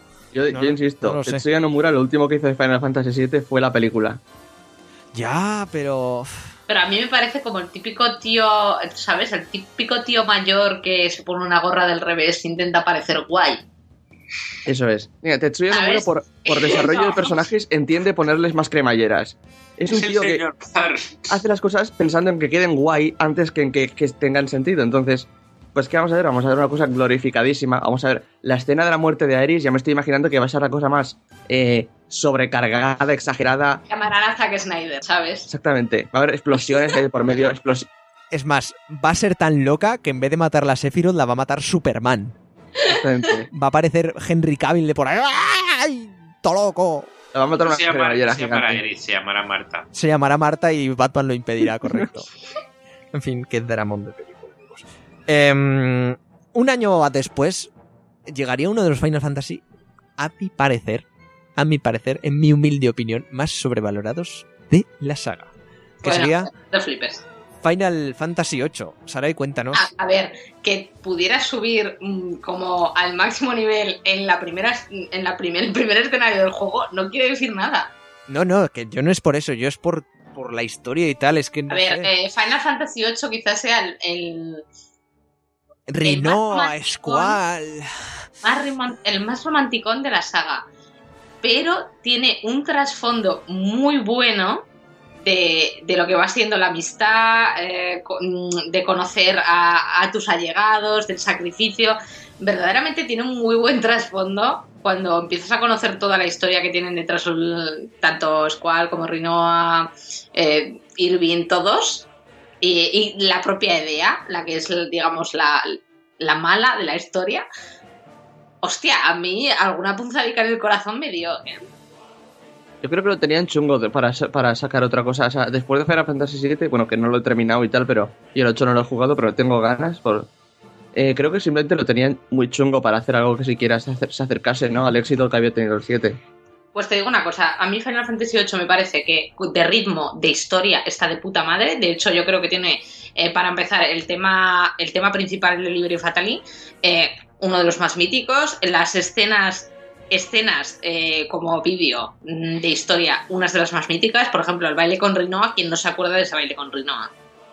¿Y quién no se acuerda de esa escena del desfile de Dea? Me da la sensación tan de, de que era el sensación de vivir japonés. Sí, sí, sí, era súper, súper empalagoso, súper... O sea, tenías la historia de Rinoa Squall y tenías la historia de, de Irving y, y de, la, de la madre de Rinoa, la, la pianista. O sea, ahí tenías una historia... O sea, perdón, Irving. ¡Uh! Eh, ¿Cómo se llamaba? Mm, ¿Yunalesca? No, el... Joder, no me acuerdo. Bueno, sí, ese. El guau, coño, el del pelo negro. Alguien me va a matar. ¿Safer? Ah, no, de- cuando viajas un poco más al pasado en la línea temporal. Bueno, ya me acordaré. Pero eh, era muy romanticona, pero tenía algunos momentos muy buenos, con- sobre todo con Edea, cuando descubrías un poquito más el tema de las brujas, cómo funcionaba. Era buenísimo, sí, pero nadie quita esa escena de la tubería llevando a Rinoa. Bueno, tubería, ahora no me acuerdo por dónde iban exactamente, diciendo, no, no voy a oír nunca más tu voz, porque era un tío duro, cual, ¿sabes? Pero tenía su corazón. Laguna, coño, Laguna. Laguna, perdón. Insisto, no me parece mal para nada juego per se, pero sí que lo considero un bajón súper grande. Sí, a ver, el, por ejemplo, respecto al, a, a lo que venía siendo El- 6 el y sistema- 7. sí, el sistema de, de, a ver, el sistema de enlazar las habilidades que se las robabas a los enemigos y te las quedabas tú y luego te lanzabas los, los, los, mm, las invocaciones y las era bastante menos bastante menos completo que las materias. De hecho, a ver, la propia gente de, de Square Enix ya han confirmado a raíz del, del 15 que, que desde el 7 nunca se ha llegado a cumplir la premisa que desde la propia compañía tenían y es que a la hora de crear un Final Fantasy siempre se tenían que basar en tres pilares. Eh, está comentado por internet de hace nada. Eh, uno realmente tenía que ser un, un techo a nivel de potencia bruta, no especifican realmente si gráfica o, o de qué, pero tenía que ser un techo en algún aspecto puntero, tenía que tener un, un- una narrativa también muy fuera de lo En normal. eso sí que estoy de acuerdo que la Y- tenía. y había un tercer pilar. Eh, dice que no lo sé, no, no lo recuerdo muy bien, pero lo que sí que dicen es que hay otros Final Fantasy después del 7 que han tenido uno o dos de esos pilares, pero nunca han llegado a tener los tres juntos como desde ese Dios momento mío. clave de, de primer Nadie se acuerda del juego de cartas este adictivo que había, por favor, en el No, 8. no estoy yo muy de acuerdo eh, con ese, pero bueno. Bueno, eso es lo que dicen ellos mismos, ¿eh? Ya, Desde ya, el sí, sí, sí. punto de vista interno dicen que esto es así. Yo Ya. En cualquier caso, el 8 lo petó muy fuerte, pese a tener esa, ese aire mm, súper que te subía el azúcar. O sea, tú lo jugabas y te subía el azúcar. Es curioso porque Esto es así. yo solamente había oído hablar bien del juego este hasta ahora. Quiero decir, yo pensaba que, ya digo, el 8 no lo he tocado, pero yo pensaba que el 8 era de los mejores, o sea, de, de los que la gente se recordaba mejor y no sabía, no había oído críticas al juego hasta ahora. Hasta que me has escuchado a mí. Escucha, No, no, no, no, hasta, no, hasta, hasta- me refiero hasta últimamente. Hasta Twitter, en general. solo Sí, más o menos. en YouTube Eyes on Me, que es el tema musical de Final Fantasy VIII, te hacen vomitar arcoiris, ¿vale? Ya está. Y aún así es buen juego, es buen juego, ¿eh? Y es muy, tiene partes muy emocionantes. Y el año siguiente, el año siguiente aparecieron dos, dos hitos en la saga Final Fantasy y antes de que alguien se emocione o no, un hito que creo que coincidimos todos en que es excelente, en que es de las mejores cosas que ha brindado la saga a los usuarios, y luego otro hito que todo el mundo piensa que es una puta mierda, excepto aquí nuestra compañera Clau que lo defenderá con uñas y dientes hasta el día de su muerte y posiblemente su fantasma te persiga como lo vuelvas a criticar. Me estoy refiriendo a Final Fantasy IX y a la y a Final Fantasy eh, la fuerza interior, la ¿Y película. Final Fantasy IX, ¿en qué, cuál de esos puntos está? Hombre, es, El es bueno, evi- es coño, evidente, por favor, yo. por Ya, favor. ya decía yo. Porque cuéntanos, Clau, si, si estás por ahí, ¿qué, qué, qué, qué- qué pasa con la fuerza interior? A mí me Es gustó. una- que es una película infravalorada que está muy bien. O sea, ese tipo de animación y todo eso para ese los años a los que fuese, que no te sé decir hasta ahora, porque todos los Final Fantasy que habéis dicho hasta ahora yo tenía entre 4 y 6 años, así que no los he jugado. Pero, pero que eso, sí que vi la película de pequeña, al principio pues no me terminó de gustar, pero ya cuando la vi más mayor sí que me pareció eso, no solo ya un gran logro de animación, ¿sabes? Sino que era una película, pues joder, sólida, no sé, es que no puedo defendértela así sin haberla, hace mucho tiempo que no la veo, pero no sé, que nunca de- me, ha pare- nunca me ha parecido una peli ni mucho menos tan mala o tan que la gente se la menciona si te mira como si hubieras cogido sida, ¿no? Creo que es porque Guay, la gente, por, por película de Final Fantasy, esperaba ver algo, no sé, pues ver chocobos, ver, ¿sabes? A Sephiroth por ahí en medio. Pero no claro, sé, ese es el problema, que después tienes Advent Children y entonces ya mataste todas las películas de Final Fantasy. Ya. Pero eso, ¿no? Ya te Advent digo, Children eh, sí que es una ida de olla completa y absoluta, pero todo. la fuerza interior... Advent Children es fanservice, pues- Advent Children es basura. Con los niños, esos sidosos de mierda, tío, que dices, pero Tetsuya no... Bueno, no sé, si te- no sé quién ahí en Japón, pero se debieron de fumar la mejor mierda del país. O sea, para, para esos niños pseudoleprosos, pseudosidosos, que dices, pero, pero si el final de Final Fantasy VII es que la Tierra se destruye, esto de, esto de dónde sale, por favor. ¿De dónde sale esto? Menos en mal fin. que no quería jugarlo. Yo tampoco. Joder. A ver, eh, no es spoiler, que en el propio título No. sale como el Hostia, meteorito gigante. Imagino que no. Ah, es una interpretación Hostia de Guille, ¿eh? Realmente no tiene por qué ser así. A nivel técnico, eh, esto, la fuerza interior, la película esta, según tengo entendido, por ejemplo, el pelo de la chica, de la chavala, eh, cada pelo estaba animado a mano, ¿eh? Era una, o sea, era un portento de para la época. A mí, a mí siempre me pareció una pasada, lo que pasa es que era una historia pues casi más bien americana que, que, que es lo que se podía espe- esperar, imagino, de una película que viniera basada en los principios de una saga de videojuegos japoneses. ¿Sabes? No sé, está... Pero más allá de eso, la película además es, crue- es cruenta, es dura, es... No sé, tiene muchas cosas que yo creo que precisamente porque no se esperaban es por lo que le cayeron los palos. ¿Sabes? Pero Mm. luego realmente está, está bien. Un poco por rizar un poco el rizo, también se ha dicho, como lo que hablábamos hace un par de capítulos sobre Batman vs. Superman. ¿Sabes? Que todos los críticos se han cagado en ella y muchos la comparaban directamente con Marvel cuando no tienen nada que ver. Pues eso, si esperas una cosa de los superhéroes y luego te dan otra, pues aquí esperaban una cosa de Final Fantasy y lo que le dieron fue completamente diferente. De hecho, es que lo que es con Final Fantasy poco o nada tiene que ver. Un poco con todos sus mundos de fantasía y todo eso. Es, es pura ciencia ficción. No, está claro, está claro. Eh, el otro hito del que, del que hablaba es. eh, es Final Fantasy IX. Dios, El mejor Final Fantasy. el Sí, mejor Final Fantasy. junto al 6, ahí, ahí, ahí está.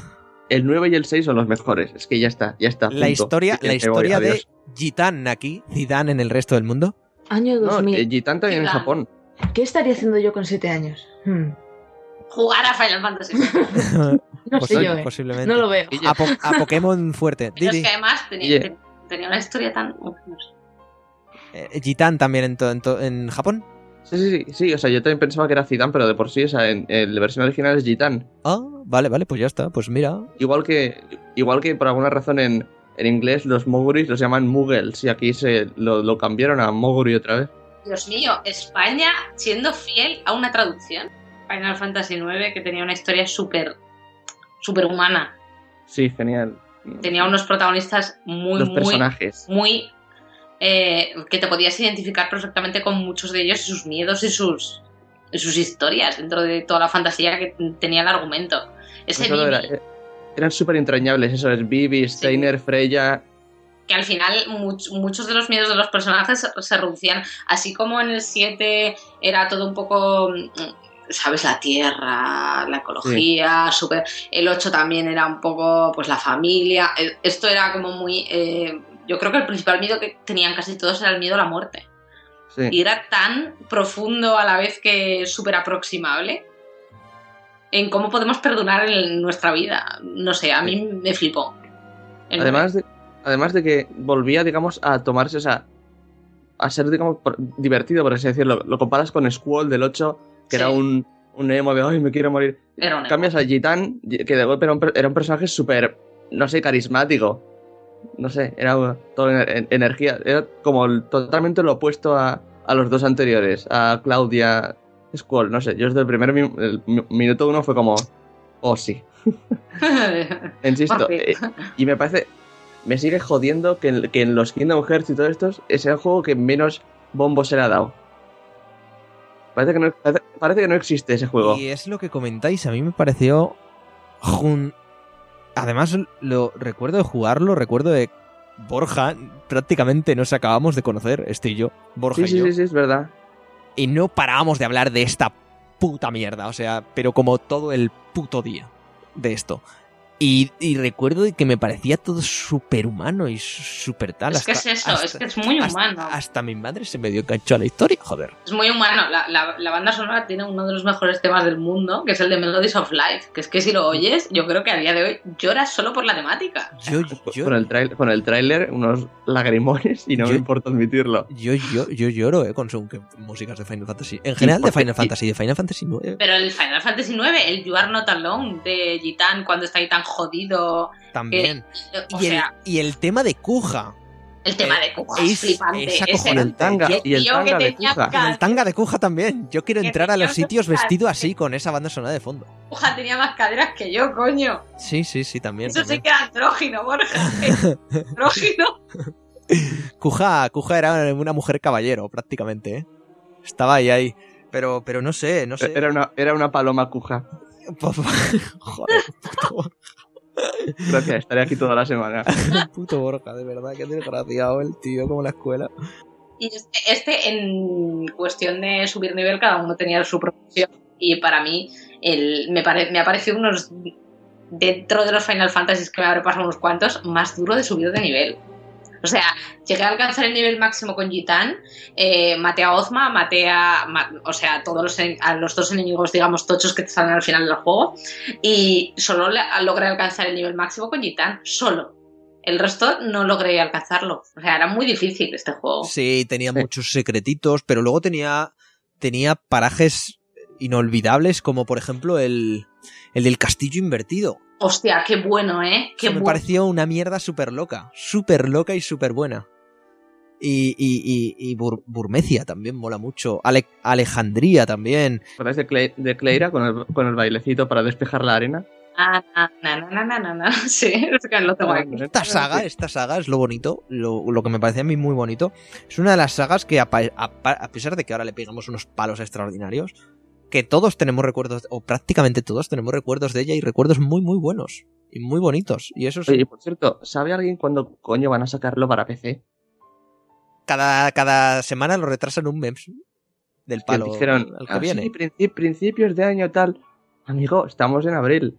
Sí, bueno, de todas maneras, para móviles ya está disponible, que era el único que faltaba en salir en estas plataformas, y supongo que no, que no tardarán cuando el japonés encuentre el botón de, de subir a Steam, pues. Ya, ya me olía yo. Square Enix, o sea, compañía japonesa y porta PC es una combinación. eh, o sea, ya, Pelea- ya me he hecho, peleaguda. ya me he hecho- ya me he hecho la idea, ya he aceptado que va a ser un port de mierda, pero por lo menos que lo saquen, que lo suelten. Free Yuji, también.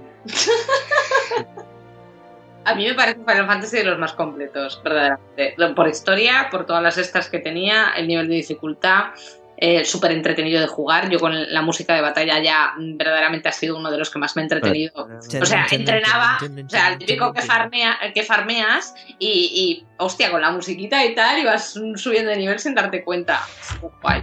Kina, y luego tenía hostias como ultra raras como Kina. O sea, Sí. Y nada, estaba ahí, bueno, pero a, el- a mí Freya, por ejemplo, me parecía, es un personaje súper random o, también. o Amaran Pero ya Coral. está. Amaran Coral, ese me pareció lo, lo puto mejor. O sea, del palo un tío con rastas que se la pela todo. O sea, es que Sí. se la traía al Steiner, puto Steiner es genial. Steiner y Beatrix. El tema de Me Beatrix encanta. Rosas es- de Mayo es lo mejor. en piano, guau. Bueno, y el- la música, es que la música, el vamos, el vamos allá flamenco. Hostia, el vamos allá flamenco, Dios mío, lo de los chocobos. O sea, no- mi juego de chocobos está en este juego, sin lugar a dudas. Uematsu, por lo general, eh, al final la- hablaremos de esto. Se saca, se saca, vamos la, allá flamenco, pero que suene ahora el vamos allá flamenco. se saca, la, se saca la puta chorra en, en cualquier Final Fantasy. Pero es que en este se la sacó de una manera. Se le cayó al suelo. Sí, sí, sí. Eso que es poco probable porque es japonés. Pero joder, lo consiguió este señor, lo consiguió. De todas maneras, antes de dar el salto a PlayStation 2, eh, estamos alargando un poco esto, pero es que la saga es muy grande, joder. Aparecieron un montón de spin-offs, desde juegos de lucha hasta eh, juegos como aún más tácticos, si puede, si puede saberse, ¿no, Sarai? Bueno, eh, te lo he dicho yo, es que como estamos compartiendo ordenador parecía que lo decía ella, pero en realidad yo, yo Te te... iba a decir, me acabo de transformar en hombre, pero no. No, o sea, realmente he sido yo el que te ha dicho no saltes a Play 2 porque yo quiero hablar de Final Fantasy Tactics. Qué grande era ese Final Fantasy, eh, me encantó. O sea, fue conseguirlo en Play 1 de maneras, eh, digamos, un poco extraoficiales. Piratonas, piratonas. En esa, en esa- Básicamente eh, porque este juego era imposible de conseguir aquí. en esa época nadie en España compraba putos juegos. Nadie. No, pero no, no es que se, es que no se podía comprar. O sea, yo tú, tú buscas una tienda, ese, ese era imposible. Y da igual, porque luego cuando salió en PSP, ahí sí que pasé por caja y, y lo disfruté otra vez. Pero qué juego más bueno, por favor. Muy, muy complicado. eh, ahí estaba un poquito la, la gracia también. Pero cada vez que ibas haciendo misiones, ibas encontrando todo el, el- entresijo de, de- Buah, qué bueno era, eh, no sé cómo, no sé cómo explicarlo. Ahí sí que es verdad que eh, tenía, tenía una historia bastante que quedaba un poquito más difuminada, porque era. Yo creo que es quizá el Final Fantasy que más primaba la, la jugabilidad que no, que no la historia, ¿no? Pero también estaba muy bien. Y. Y bueno, madre mía, es que, es que era una maravilla. Yo no sé si Guille tú lo, disfrutaste, pero a mí es que me encantó. Yo lo disfruté en PSP, no lo llegué a disfrutar en, en- en su momento en PlayStation 1, pero me, me gustó mucho, me gustó mucho y también me gustó mucho la, la pseudo continuación, muy entre comillas, de, de pero, pero una brutalidad la de, la de Game Boy Advance. O sea, me pareció una puta locura la de Game Boy Advance. Este, eh, este juego no sé si lo habíais visto alguna vez, pero estaba hecho en, en perspectiva isométrica. Entonces, em, Se jugaba en, era un juego de, de- de estrategia en cuadrícula y demás, y, y no sé, muy, muy similar al Fire Emblem, vaya. sí, exacto, eh, con especializaciones de- por los personajes, eh, habilidades, eh, bueno, Tema, tema de oficios, etcétera, sí, sí, exacto. estaba muy bien, la historia era muy entretenida y lo que tú comentas era muy muy jodido el tema, era bastante jodido, la verdad. Sí, yo de hecho cuando la gente dice, wow, es que uf, con lo que me ha costado cargarme a, a tal arma en tal Final Fantasy, o tontadas, ponte un Tactics y a ver si te lo acabas, copón. Ay, ay, ay. Ahí, ay. ahí estaba lo difícil. Exactamente, era el Dark Souls de los Final Fantasy. Sí. Ah, Pero, pero muy épico, muy épico. Que luego también lo que sería el precursor de los Dissidia salió por esa época, que era el Herzeleid Final Fantasy. Que, que no sé si lo recordáis, pero era un juego así como queriendo imitar a Tekken, como súper raro, con Cloud ahí pegando a la peña, y, y era como una mierda súper extraña. no. El Lergate, o El- como sí, se sí. llamaba esa mierda. Sí, tío. El cosa- Era una cosa extraña. Era Sí, extraña. era bizarro, pero bueno. dimos el salto en 2001 a, a una nueva generación de consolas, a esa mítica PlayStation 2, y dimos el salto a Final Fantasy X. ¿Qué, qué, qué me podéis decir de eso, fans? Que sé que sois muy fans de este juego. A ver, Final Fantasy X es un juego que así como el 8 eh, has dicho que está como hi- hipervalorado. Que es muy meloso el 8. Sí, me parece que Final Fantasy X está por de- o sea, muy infravalorado. O sea, para mí Final Fantasy X fue quizá el, el primer Final Fantasy que, que llegué a jugar y que dije, hostia, mm, me cago aquí mismo, ¿sabes? Bravo. Ya está, ya lo ha dicho todo ella. O sea, tenía una historia, lo típico. A ver, los Final Fantasy tienen siempre esa historia súper guay de un héroe, de un poquito de romance por ahí, un mundo que salvar por otro. Pero no sé, esa relación, ese personaje principal que era Tidus, que era súper súper cercano, así como Gitan también tenía su aquel, pero Tidus tenía un magnetismo muy bueno. Esta relación que tenías con tu padre, con Jet, la relación que tenías con Yuna, eh, todo por lo que ibas pasando hasta llegar al final, los altibajos que ibas dando, eh, los descubrimientos que ibas haciendo, porque a mí en, en este juego fue quizá el primero que hubo un momento de la historia que da un giro para, para el propio Tidus, que es en, en Zanarkand, cuando llegas tú a Zanarkand, a tu ciudad, que dices, hostia puta, ojo. Y me parece buenísimo, uno de los mejores Final Fantasy por debajo del... Para mí mi favorito es el 9 y detrás va el 10. ¿Tú algo que añadir a eso, Claudia? ¿O, o sencillamente a, a alabar a las palabras de Sarai? Sí, sí, yo creo que Final Fantasy X, si bien es cierto que es un juego que pierde un poco con los años, en mi opinión, también es un juego que yo creo que en su momento marcó mucho y marcó con razón. ¿Vale? No solo es un título enorme que tiene un montón de horas, sino que tiene un casting Sí. de personajes de esos además que nunca olvidas. Hostia, Eh, Waka, Lulu, Auro... claro, claro, es que te acuer- te Riku, puedes acordar- No te sobra ninguno, o sea... Claro, eh, exactamente. En, en los anteriores quizá había alguno que decías... ¿qué haces aquí?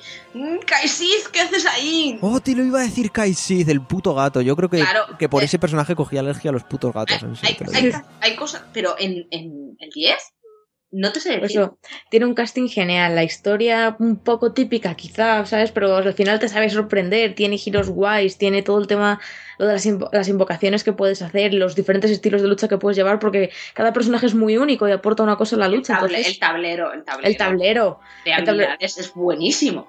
Yo me acuerdo que al principio no lo sabía usar y una vez lo cogí y dije, hostia, no sé cómo he podido sobrevivir hasta ahora sin esto. Y, y no sé, la banda sonora era muy bonita. Claudia al principio O sea- subida de nivel a lo puto loco. Sí, sí, pero completamente.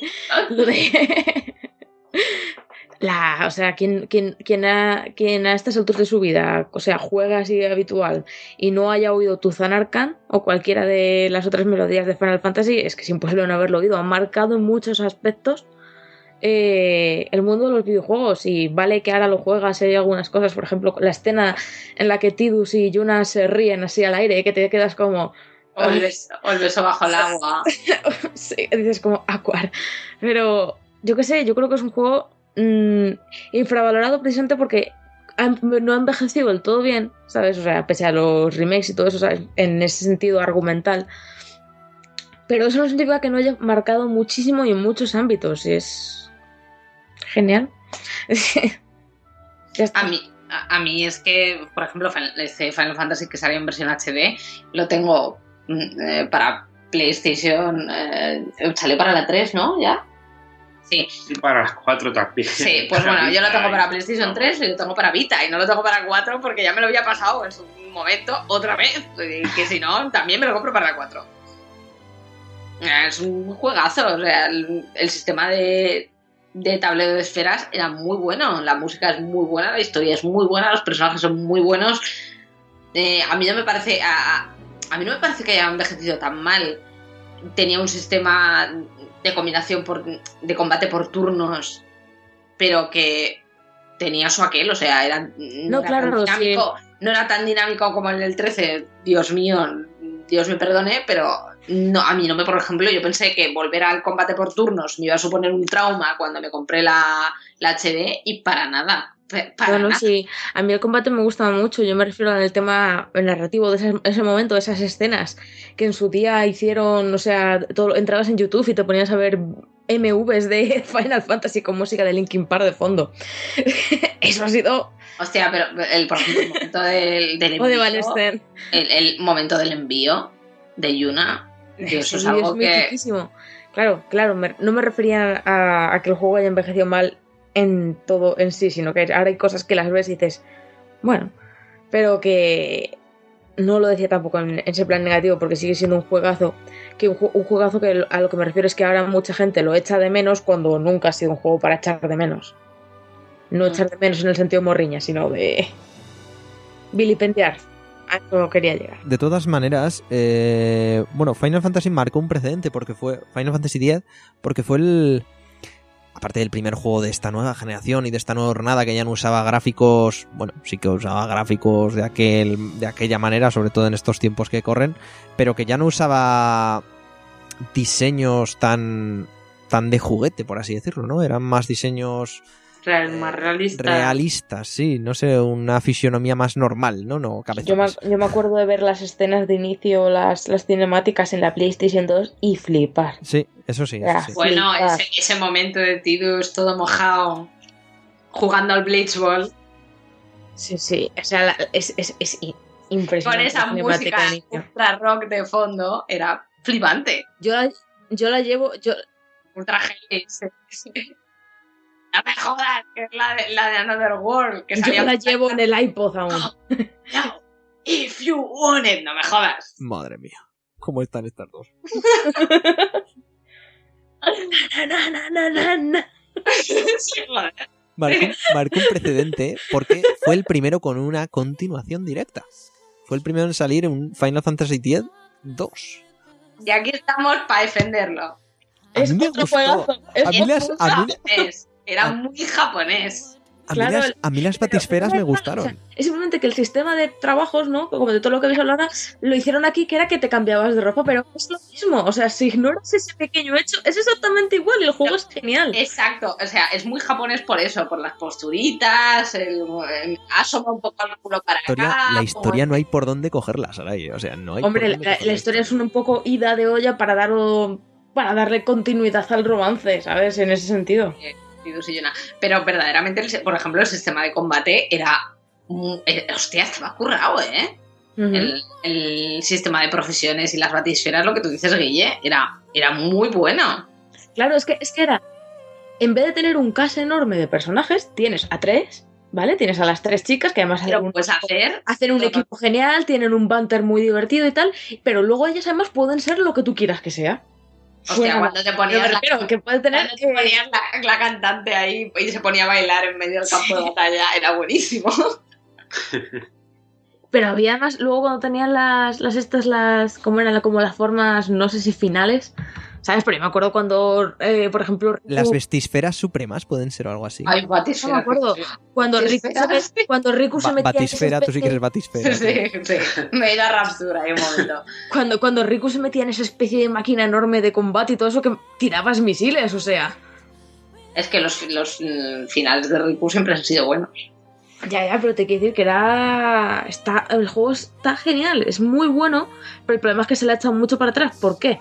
Por tener esas cosas muy japonesas y por tener un Esa donde estética. son tres. Esa estética un poco de chica, pero. Y claro, porque son las tres protagonistas son chicas y tienen un ese, pues. Te digo, pero te digo una cosa. los japoneses consideran que deberían hablar las chicas. Te digo una cosa, hay un inciso ahí en la historia a mitad que es la, la canción de A Thousand Worlds, ¿vale? Porque la banda sonora es buena, dentro de que es muy, muy popera, eh, eh, a mí me gusta mucho, o sea, poner por favor una, la canción de Yuripa mm, Battle número uno es buen, o sea, te deshuevas solo de oírla. Pero el, el- en la mitad del juego, que es A Thousand Worlds, que quizás es el tema principal del juego, es súper bonito. Es súper bonito. Ponéroslo en YouTube. O sea, se te cae la lagrimita. Claro, y ya, no, so- y ya no solo es el tema, en la cinemática de inicio aquí es, una, es básicamente una escena en la que se ve como... Yes, Sí, sí, sí, y es genial, es súper divertida la canción, o sea, en plan de que te, te dan ganas de bailar, además tiene unos movimientos que van súper coordinados con la música. Sí. Es muy guay. Y, y- y- la escena, además, en una, en una sola cinemática ya te presentan las tres protas, y Sí. además de forma muy divertida, que sabes, que ves cómo se están infiltrando un poco en el estadio, porque la que está cantando en realidad no es Yuna, es la mala, ¿sabes? Está todo muy... Es la LeBlanc esta. Sí, sí, sí. Que es además la forma de presentarte las betisferas, que como son suyas, ella se la pone, adquiere su forma. ¿Sabes? Es- tiene una forma muy guay de introducirlo y la historia al final se acaba desviando un poco de lo que debería ser un camino lógico, pero Pero era un juego realmente, realmente bueno. Quizá no al nivel de lo que marcó Final Fantasy X, pero. O sea, ver, Final Fantasy X, pero. No para ponerte serio totalmente, en plan el 10, para ponerte súper dramático. O sea, es para tomártelo de manera muy desenfadada. Mm. Pero para pasar un. O sea, para jugarlo y. Está muy bien. Perdona, pero me acabo de poner el Yuri para Battle 1 y tienes que ponerlo o sea, mientras hablamos. Es porque- buenísimo. Es, buen- es- es buenísimo. Buenísimo. Ahora tengo que jugarlo otra vez. Terminando de repasar rápidamente la saga, eh, porque podemos considerarlos un poquito, men- no menores, pero sí que aquí empezó, o pareció que con la fusión de Squaresoft con, con Square Enix, pareció como que la saga, más allá de sacarle ren- rendimi- rendimiento con según qué cosas, eh, pareció ir a menos, ¿no? Con, pues tuvimos, ojo, ojo con esto, tuvimos la primera iteración en MMO de Final Fantasy, que fue el Final Fantasy XI, que este mes, este puto mes, están cerrando los servidores de Play 2 y Xbox de Final Fantasy XI. O sea, ha tenido un recorrido de casi 15 años el puto juego. O sea, me parece, me parece de locos con tropocientas... El 11, sí, sí, el 11 está muy bien. El Yo- 12, o haberlo cogido en PC y haber, eh, bueno, hecho el periodo de prueba, básicamente. pues no, no, Support Todo- total, ¿eh? Todo tiene... Oye, que yo pagué por el juego, en sí tenías que pagar los 60 pavos que valía el juego, igual, ¿eh? Luego ya tienes que encima pagar suscripciones mes a mes, eso ya me dio más pereza. Pero más que nada porque yo en esa época jugaba ya mucho a un MMO que se llama Ragnarok Online y no me dio por engancharme a mí y a mi círculo de gente que jugábamos a este Final Fantasy, pero realmente yo lo que probé del mes de prueba me gustó mucho, de hecho. era muy interesante y eso que me parece muy loco que se esté cerrando ahora los servidores. Pasaríamos en el año 2006 al 12, que fue el último de Play 2. Y... El sistema de combate cambió mucho, seguía viendo por turnos, pero no. Era horrible. No, Era horrible. no, no estoy de acuerdo. Era un muy buen Final Fantasy. Aquí tenéis 12. al único defensor de Final Fantasy No, sé que no soy el único. Eh, Es, es- es el Final Fantasy sin duda más complicado de entender, porque el sistema era muy, muy, muy complejo, muchísimo Muy más incluso. malo. No, nada que ver, o sea, es muy bueno.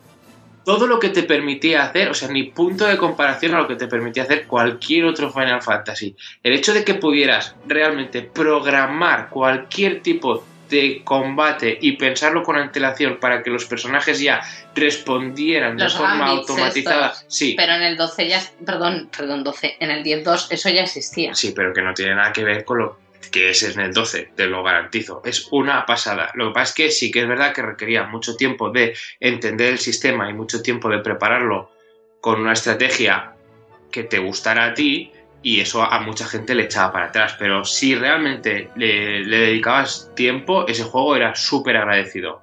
De todas formas, tam- también creo que fue por un poco el cambio. O sea, pasábamos de un este de el gran éxito que tuvieron los anteriores, ¿sabes?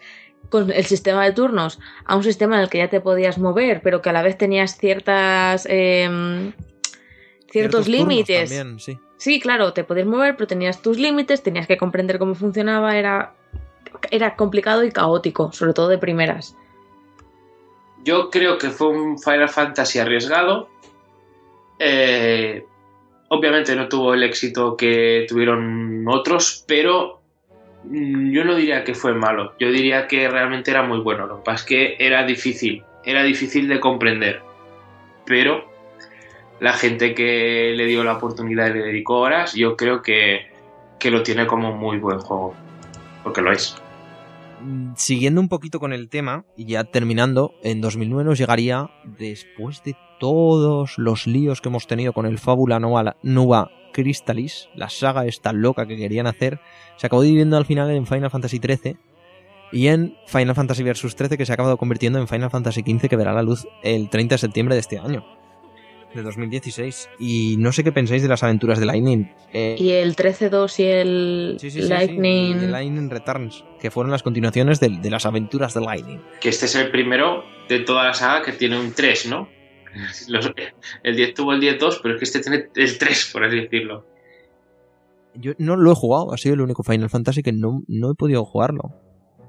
Yo la verdad es que el 13 y el 13-2 les, les quería. Los he querido jugar, pero es de eso que quieres jugar, pero lo dejas, lo dejas, lo dejas, nunca te pones. Pero el Lightning Return sí que le eché varias horas porque lo quería. O sea, bueno, lo tuve que analizar. Y la verdad es que a mí sí que me gustó. No sé cómo serían los demás, pero Lightning Returns a mí en concreto me gustó porque su sistema se basa sobre todo en que hay una cuenta atrás, ¿vale? Eh, va a llegar el fin del mundo y hay una cuenta atrás. Entonces está en tu mano según lo que hagas durante el día que tienes, ¿sabes? Que va un poco un sistema por días, ¿sabes? Si consigues hacer las suficientes misiones, conseguir, no me acuerdo exactamente qué era, como la suficiente luz o lo que sea para eso, vas ganando tiempo. Pero si no, son días que pierdes. Entonces el juego te puede terminar y según lo que hayas hecho, según lo que hayas conseguido, ¿sabes? Vas a tener un final u otro. Entonces, en ese sentido, el Lightning Return sí que me gustó mucho, me pareció una idea muy interesante. Y, y eso, pero sin probar los otros no os puedo. no, la verdad es que no sabría decirte si. El- yo- yo Como, solo- como trilogía, ¿sabes? En ese sentido está. Yo es que solo jugué el 13 y verdaderamente yo creo que el, el fallo del 13, no sé, la verdad es que no sé qué personajes continuaron, qué personajes los dejaron, porque será, por ejemplo, sí que sé que continuó porque en el 13-2 es la protagonista, básicamente, Mm. prácticamente, Eh, pero mm, yo creo que el problema que tuvo el 13 eh, fue a nivel narrativo. Eh, era chulo la idea de los cristales, de, de los dos mundos enfrentados, digamos, y ancestral, ba- batalla ancestral, en dos mundos enfrentados, tal, y los cristales que elegían gente y esa gente se jodía. Bueno, vale, bien. Eh, pero verdaderamente lo que decíamos del 10, de que no nos sobraba ningún personaje, hostia, aquí es que, Sobran todos. so- es que sobran muchos. Es- no tienen el mismo carisma, desde luego. O sea, el, el negro del, del- El negro del del chocobo en la chocobo, cabeza. el- A ver, o sí, sea, te no. ríes, te ríes, pero Y el, tampoco y el es- niño este, es que no me acuerdo ni. O sea, te puedo decir todos los nombres de, de personajes del 3, del, del 6, del 7, del 8, del 9, del 10, eh, con excepción de Laguna, lo siento, Laguna se me ha resistido. Eh, pero del 13, que no me acuerdo de los nombres, que no me acuerdo del nombre del chulito del novio de la seda. O sea, no me acuerdo, la seda de puro de. Snow, mira. Pero el, el niño este horrible, el niño este que odiaba a su padre y de repente. O sea, no. O sea, el 13, el 13 mm, tenía ahí un gatillazo total a nivel eh, narrativo y de personajes, pero por ejemplo a nivel de jugabilidad también era un Final Fantasy muy bueno. La gente lo criticaba mucho porque no tenías por qué darle a X, te decían, es que solo tienes que aporrear un botón, perdón, solo tienes que aporrear X para atacar. Porque verdaderamente solo se podía atacar o hacer algún especial. Pero resulta que luego eh, la cosa iba mucho más allá porque tú tenías que hacer unas formaciones eh, con según qué profesiones que podían adquirir tus personajes y cada formación que tú podías cambiar entre las formaciones, que era lo que más podías hacer, cada formación tenía una, un- un- digamos, una finalidad específica, que era lo entretenido del juego. Pero a nivel de historia, yo no sé cómo pudieron continuar con un 13-2 y todavía no sé cómo pudieron continuar con el Lightning Returns este, que no, que no, no, no me cabe en la cabeza, tal como acaba el 13-2. Yo creo que el 13 tenía... Perdón, el 13, sí. el, el Final Fantasy XIII lo que tenía de malo era llamarse Final Fantasy. Porque realmente era un juego correcto, pero eh, íbamos con las expectativas muy altas de que era el nuevo Final Fantasy que cruzaba la generación, era el primero de Play 3, se esperaba muchísimo, mucho tiempo también eh, que se hablaba de él y no salía. Eh, el hype muy alto. Y cuando salió, pues a ver, yo no creo que fuera un mal juego, pero es lo que hemos dicho. Los personajes pues tampoco eran súper memorables, eh, el desarrollo era bastante lineal, que, cosa que mucha gente El- le echaba en sí, cara, pero, vamos a ver, no nos así, flipemos. es el así 10 en todos, sí. es lineal también y era muy buen juego, no pasa nada. Lo que pasa es que no sé por qué se le cruzó y yo creo que ese juego, si no se llega a llamar Final Fantasy, se llama de otra manera, le hubiera ido hasta mejor. Pero bueno, es lo que hay. Eh, continuarlo tantísimo, pues no sé si era tan necesario sacarle un 13-2 y un 13-3, pero se ve que Lightning es un personaje que en Japón tenía mucha aceptación, mucho, mucho agrado y, oye, pues mira, venga continuaciones, pues adelante. Pasaríamos 2010 a ese fracaso tan sonado que fue Final Fantasy XIV, que fue un segundo intento por hacer un MMO que lo tuvieron que cerrar y se resucitó eh, hace escasamente un año en Ariam Reborn Final Fantasy XIV, un juego que estuvimos jugando Claudia y yo, y la verdad eh, me pareció muy, muy interesante, muy interesante. Y básicamente nos queda Final Fantasy XV para cerrar la saga numérica, per se, eh, que se lanzará este año y veremos qué tal. Insisto, soy el único que le tiene ganas de aquí. A ver qué Creo tal que sale. Everybody. Que yo quiero verlo, yo quiero verlo. Sí. Yo tengo fe. Yo lo que es Final Fantasy, no sé por qué, si es nostalgia o. Es nostalgia. La Pero yo- Pero yo, insisto, chicos, yo insisto que la vista. eh, Que le tengo ganas, compadre. Sí, aparte, aparte, yo, yo insisto que ahora se ve a, a Square Enix muy, muy con la saga, porque estos últimos años sí que se ha visto que pff, es que no se veía tan, tan loco como. Pero como- coño, como que tú te puedes centrar cuando estás haciendo eh, una serie, tu colección de ropa de mierda de los tíos estos, eh, ¿qué más peli. cosas han hecho? Una película, o sea, no te puedes centrar, por favor, Square Enix, centra, centra tu foco de atención. no sé, yo creo que Final Fantasy XV va a salir bien, no sé qué, qué pasará. De, de todas maneras, hemos tenido un montón de spin-offs de la saga. Hemos tenido los Dissidia, los juegos de lucha. Hemos tenido bueno, spin-offs también de Final Fantasy VII, incluido el, el, el, el FPS este trasunto raro de, de, de Vincent. El Ah, sí, el, Cerberus. el Dirge of Sí. Hemos tenido juegos musicales, hemos tenido los CAC Reading de, de, de 3DS, muy, muy chulos.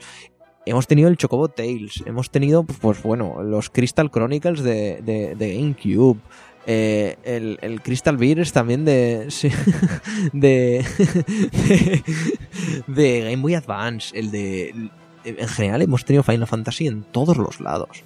Es una saga maravillosa. Y, y destacar lo que hemos estado destacando todo el rato es, es el trabajo que, que hizo, hizo Sakaguchi sacando la, la saga adelante. El, el trabajo que hizo Yoshitaka Mano y que sigue haciendo en- cuando le permiten y cuando le contratan en el diseño de personajes. En serio. Oye, yo Guille, para cerrar esto, eh, me gustaría que nos mojáramos aquí, los que quedamos, porque ha habido bajas, eh, nos mojáramos y dijéramos cuál es nuestro Final Fantasy mm, que más recomendamos. Es difícil eso, eh. 6 o 5. O sea, 6 o 5, 6 o 9. Yo el Final Fantasy. Final Fantasy X. O sea, me parece que es un juego que si no has jugado tienes que jugar para comprender todo ese impacto que ha tenido. Y si ya lo has jugado, pues nunca está de más rejugarlo. Así ya está. Yo, como nadie parece que lo vaya a decir, yo voy a decir el ¡No! 7. Ay, pensaba que ibas ¡Qué a raro! Yo pensaba que ibas a decir el 12 y me estabas subiendo aquí una bilis horrible. No, y no, el- suicidándose. Bueno, suicidándote. Yo, yo insisto, entonces es un muy buen juego, tiene mucho su qué, pero realmente había que echarle muchas horas para entenderlo y entiendo que tampoco no es el, el- el juego para recomendar por excelencia de toda la saga, ni mucho menos. Pero el 7 sí, le tengo un cariño especial, es eh, muy bueno, tengo muchas ganas de ver qué hacen con el remake. Y yo sé gente que no lo ha jugado y que espera con ganas el remake porque realmente es duro ahora coger el, el Final Fantasy VII. ejemplo, ¿eh? Son los mismos que no jugaron a The Last of Us y se los compraron para PlayStation 4. Ah, Sí. Yo lo he intentado y soy incapaz de jugar a Final Fantasy VII ahora mismo. O sea, me Pues saca. yo, lo, yo lo rejugué en PSP. Pero de Eso hay que ponerle solución, joder. Esto no puede ser que la gente no pueda jugar Final Fantasy VII. Por eso está el Es más, os voy, a, os voy a estirar todas vuestras, o sea, todas vuestro el Final Fantasy VII recomendado, porque el mío, Final Fantasy X, ¿vale? Está ahora mismo en una variedad de plataformas que no vais a encontrar los demás. No, O sea, es, lo- es el juego sí, más accesible que tenéis ahora mismo. El otro día pensaba, de hecho, en jugarlo, ¿eh? No te creas. Ha- Hace dos días pensaba en cogerme la Vita y ponerme a entrenar. Bueno, y, y si algo de destacar de toda la saga es el trabajo de, Ume- de Uematsu. Sé que hay gente que no, no le gusta, no le gusta la música de Final Fantasy, la puedo llegar a entender, pero Pero a ver, está, a ver, es gente sin alma. Exactamente. Lo de este señor y sobre todo el- el- el- los prodigios técnicos que hizo en los juegos de NES y de Super NES, porque claro, en PlayStation, como quien dice, lo tenía más fácil y el salto cualitativo es increíble. O sea, cualitativo a conforme se escucha la música, vaya. Pero, pero el salto. Pero, pero las locuras que hacían NES y en Super NES, o sea. hi- hizo, hizo, una op- hizo, hizo una ópera de 17 minutos en la Super NES. Sí, sí, eso fue muy épico. o sea, pero se- señor Uematsu, por favor, explíquenos cómo lo hace. Además, es de, de- los pocos compositores de videojuegos que es- está extremadamente reconocido por gente de fuera de la industria y al cual le dedican, eh, aparte que se ha, se ha montado su propio grupo, los, los Black Mages, eh, el que tiene su propio espectáculo con orquesta, como quien dice, ¿no? El, el- la Final Fantasy orquesta, vaya. Y, me parece increíble, o sea, el poder trasladar un trabajo así a, a- una orquesta y que siga sonando tan bien o, o- incluso mejor. No sé, es... Antes has citado el, el infame Crystal Chronicles de, de GameCube. Eso de tener que jugar cuatro personas, pero no con cuatro mandos, sino con cuatro Game Boy Advance. ¿Qué te crees que tengo aquí? Game Boy Advance ahí. No. Pero ese juego, si tenía algo bueno, era la banda sonora. Qué maravilla de música, por favor. Que creo que esa no era de Uematsu, ¿eh? Ojo, No sé si, pues si no lo es, eh, kudos al que la hiciera, porque que- realmente estaba muy que bien también, ¿eh? O de, Ma- o de Masashi Hamazao o de Junia Na- Nakano, creo. Pues Si no me la verdad es que se lo, se lo curraron muy bien. Pero vamos, eh, cualquier otro Final Fantasy, la música siempre es de 10, con lo que... Sí, no sé, es- esta vez por lo general me cuesta cortar las músicas en general, pero esta vez lo voy a tener bastante jodido porque no sé dónde cortar en músicas de Final Fantasy. De todas maneras, eh, niños, nos hemos pasado súper fuerte de, de- las de los minutajes que tenemos programados. Ya sabéis que os contamos que eran media hora, media hora, media hora. Este se nos ha ido al loco.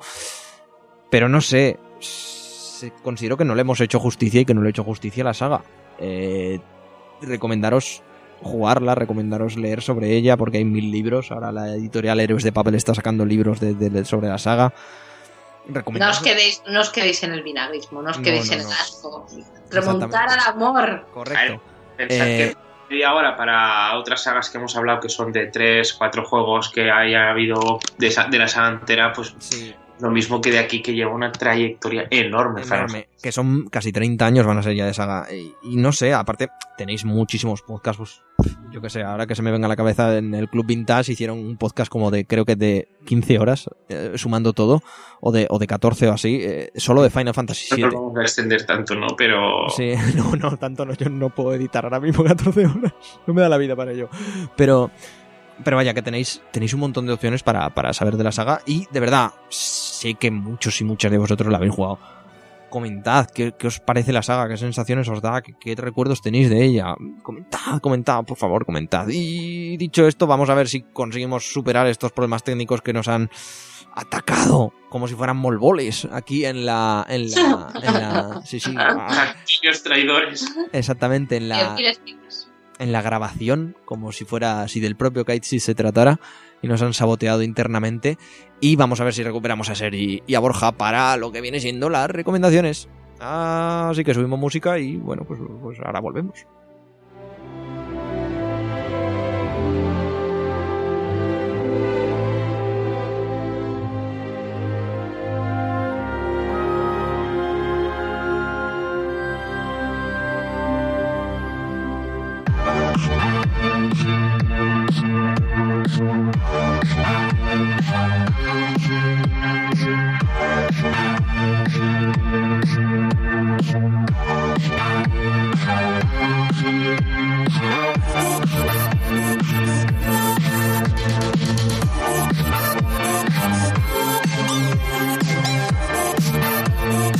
Bueno, pues vamos a empezar con las recomendaciones, si no os importa, voy a empezar yo.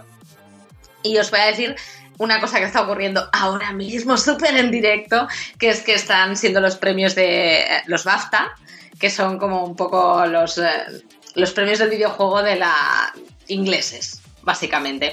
Y me ha llamado la atención que Austin Wintory acaba de fe- felicitar a Jessica Curry porque ha ganado el premio a, mejor banda sonora por Everybody's Gone to the Rapture.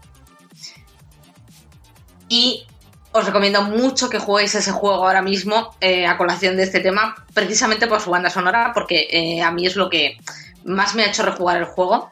Eh, es súper bonita.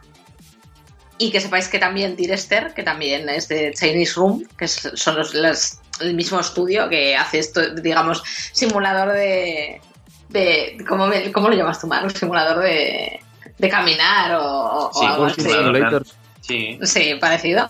pero que van desarrollando una historia a la vez que hablas con una, inter- una interacción muy reducida. Eh, Dear Esther eh, va también a salir en PlayStation 4 y en Xbox One, así que si podéis, a ver, a mí Dear Esther me, mm, me gustó menos que Everybody's Gone to the Rapture, pero si podéis jugar a, a este juego, aunque solo sea por la banda sonora, jugadlo.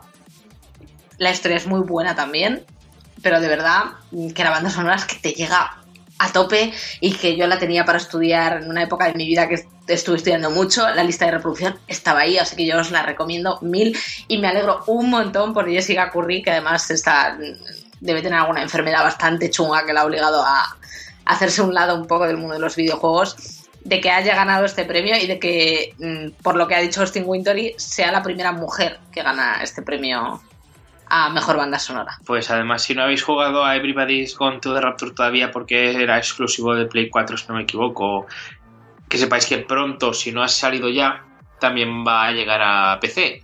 Y además no vais a necesitar un PC con... Hombre, se veía resultón, ¿eh? Era muy bonito. Era muy bonito y los efectos de luces eran preciosos. Pues eso sí, pero que no necesitas el ordenador que decía Guille, con Pascales y cosas así. Un ordenador, yo creo que, aunque es bonito, uno de. Como el que tenía casa, Claudia. ¿Cuál era el que tenías tú, Claudia? Perdón, es- no estaba escuchando. Maxwell, Maxwell. Ah, algo- Maxwell. algo claro. No, pero ¿Cómo, cómo me igualmente he podido olvidar? Era, vamos. Pero igualmente de Arester también era muy bonito para lo que pedía el, juego, el juego porque que, lógicamente Pero no pide el... se nota claro más el tiempo que tiene ahora mismo. Claro, juego salió hace cuatro años casi. Pero que el tema de, de lo que me refiero es que está muy bien gráficamente porque ta- no hay nada más. O sea, solo son, es- Efectivamente. son escenarios, entonces pues claro, se ven muy bonitos. Sí, sí. Pues jugarlo si podéis. Enhorabuena, Jessica Curry. Enhorabuena. Y ¿Qué? por favor, eh, ya cortarme, coño. Pasemos. Mm, No, que te iba a decir que, Ah. que Asti- Austin Wintory te diga que tu banda sonora mola un montón es como, vamos, que Leonardo DiCaprio te diga que eres buen actor, ¿sabes? En plan de- Joder, pues sí, soy bueno. Buena comparación. Bene. Borja, ¿tienes tú alguna recomendación que hacernos? Pues ahora mismo lo más fácil es decir Dark Souls 3. Es una. el- ¿Por lo- qué? Espera, no me lo esperaba. soy una caja de sorpresas. ya tío, lo que llevo, lo que llevo jugado está siendo una gozada y a no ser que la segunda parte de lo que el juego pega un, pega un girón, es básicamente como si hubiesen cogido todos los Souls hasta la fecha, bueno, incluyendo Bloodborne y Demon Souls, hubiesen cogido lo mejor de cada uno y lo hubiesen puesto en un solo juego. Para mí, sí, muy bien tiene que darse la cosa para que no sea el GOTI, en mi opinión. Está muy puto guay y el 12 tendríais que salir todos como locos a comprarlo y a jugarlo y a gozarlo. Está muy guay. Y no, no, no digo más porque es- la gente con los spoilers está muy... Muy sensible. Eso y nada, y ya dije la otra vez el Bravely Second y... Y ya poco más. Pero el, el, Second arregla esto de tener que volver a hacer las cosas 10 veces Sí. o... Espera, Sí, espera, espera, Borja, espera, espera, espera, espera. Vuélvete a escuchar el podcast 50, Saray. Que para algo está en el podcast 50. Que es el- la sesión principal. ¿Has vis- has visto qué mierda soy? Que estoy haciendo publicidad de nuestro anterior podcast. Que no os moleste. Está haciendo publicidad a un miembro del...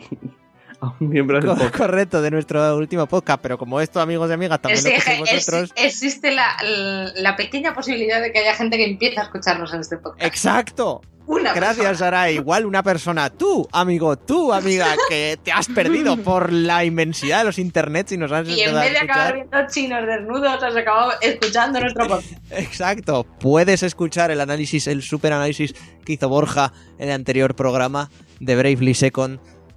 O Second puedes ver chinos desnudos también, ¿no? E- Incluso puedes hacer las dos cosas a la vez. Para eso tienes que ver el anterior. eh, tienes que ver el anterior podcast para lo de los chinos desnudos. Bueno, Marc, ¿cuáles son tus recomendaciones, por favor? Bueno, yo voy a recomendar, pero por lo bajito, tampoco nos emocionemos mucho. La cosa es que he empezado eh, hoy mismo eh, Quantum Break y la verdad es que el inicio me ha dado buenas buenas vibraciones. Tiene tiene parece interesante, parece interesante. No voy a decir mucho más porque tampoco es que le haya dedicado horas y horas, pero debo decir que la premisa me gusta y que puede salir algo interesante de ahí. Entonces, recomendarlo tampoco no me voy a ir tan allá porque como acabo de empezar pues no sé, pero sí que voy a decir que la cosa promete. Oye, Mark, yo solo te digo una cosa. ¿Qué? Que no te empiece a gustar será cuestión de tiempo. Sí. No sé, no sé. Ya está, ya está. No, no, no. Em, Chiste, chiste, chiste fi- para. finis- finísimo, ¿eh? finísimo. Chiste finísimo. Es que si no, no digo nada. Joder, tío. Estoy aquí que no digo nada. Ay. Bueno, paso yo a las recomendaciones. Yo paso las recomendaciones si queréis. Venga. Recomiendo el último podcast donde recomendé durante media hora cosas que había hecho en el último mes. No, la verdad es que estos últimos días eh, no recomiendo hacer horas extras porque es lo que me ha pasado. Nadie, por Dios. No, eh, y nada, no, por mi lado eh, tengo suficiente con darle a Rock Smith como siempre, así que nada. No, recomiendo no compraros el juego que si no os engancharéis mucho. O vos podéis comprar el juego y no la guitarra, entonces no lo podréis jugar. O al revés. Va, Siguiente, eh, Claudia, Ah, ¿qué, qué me recomiendas, Claudia? Antes streamer, Sergi, lo vemos y no jugamos. Claudia, por favor, sí. Yo por hacer el, el- el podcast un poco no- monotemático y así de manera rápida, si sois de esas personas guays, con dinero, que habéis decidido que no vale la pena eh, descargarse Star Wars, aunque ya esté por ahí en las cloacas de internet, en calidad Blu-ray y esas cosas, eh, mientras grabamos quedan una hora más o menos. A partir de esta medianoche ya estará disponible Star Wars Episodio 7 en ¡Ya descarga está! digital. No lo Así que- sabía. ¿En serio? ¿Sale ya? Sí, esta noche, en- a partir de las 12, sale, ya estará disponible en la versión de descarga digital. Joder, Oficial. qué pronto. Pero el día 1 de abril ya estaba en algún sitio, oficialmente. Sí, la versión está en, porque en, en Estados Unidos salió el día 1 y hace, hace dos días salió en físico. Aquí en España, como somos así, sacamos hoy la versión digital y el día 20 sale el Blu-ray físico. Pero, ¿cuál es la versión que trae las escenas elim- eh, eliminadas? A mí es lo único que me interesa. Eh, las dos. Las escenas eliminadas en inglés ya están. Vamos. Que por cierto, hablando Así de que- Star Wars. Eh, acabo rápido, que tanto si lo habéis visto como si no, es el momento de coger unas palomitas y volver a verla. Pero a eso voy. Unas palomitas y si por casualidad Ah, sí. sois de los que habéis los comprado locos, en estas navidades, ¿no? Ha habido mucha gente ¿eh? que, que se ha tirado, Sí, sí, que se ha tirado a esa piscina. Eh, habéis comprado el esfero oficial del BB8. Ponedlo junto a vosotros a ver la película, porque ahora reaccionará a todo lo que ocurre al momento de la película. Es como una idea de Pero a mí, si no me saca el mechero y me hace el ok, no. Yo hasta ahí Y, ya no. y- te quema la casa. y te quema la casa. Te queman las cortinas. ¡Ah! ¡Sorpresa! Empieza a ir ahí el. En fin. Imagínate, le pegas un susto, hace el chillido este de ruidos de dos de... ¡Uah! Y empieza a, a rociar las de llamas el... algo así. ¿Puedo, ¿Puedo hacer una última recomendación? Por supuesto, Claudia, es tu podcast. Oh, gracias. Sois todos mis esclavos. Bueno, no. Eh, este fin de semana Ahora es cuando dice, Guille, vete. te he hecho. despedido. Eh, este fin de semana empieza la segunda temporada de Outlander. Eh, aquí en el podcast Ay, no no. hace tiempo que no graban, pero tenemos unos cuantos fans.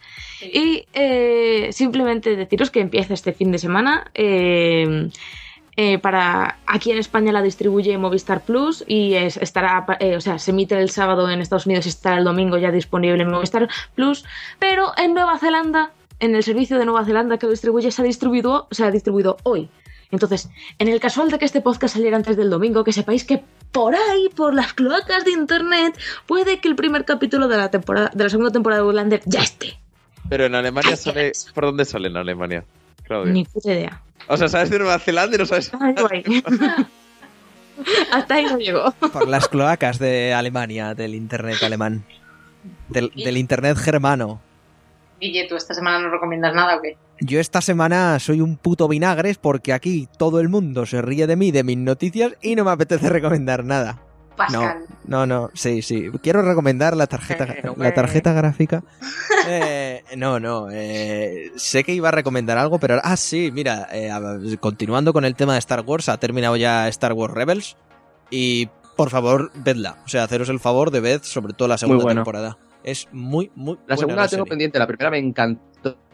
Pues la segunda te va a gustar mucho más porque eleva el nivel de, de todo en general, de lo interesante de, de- de la serie, de, lo bonito de la serie, de las tramas de la serie, de lo adulto de la serie, todo está, está muy, muy, muy, muy bien, muy bien, muy...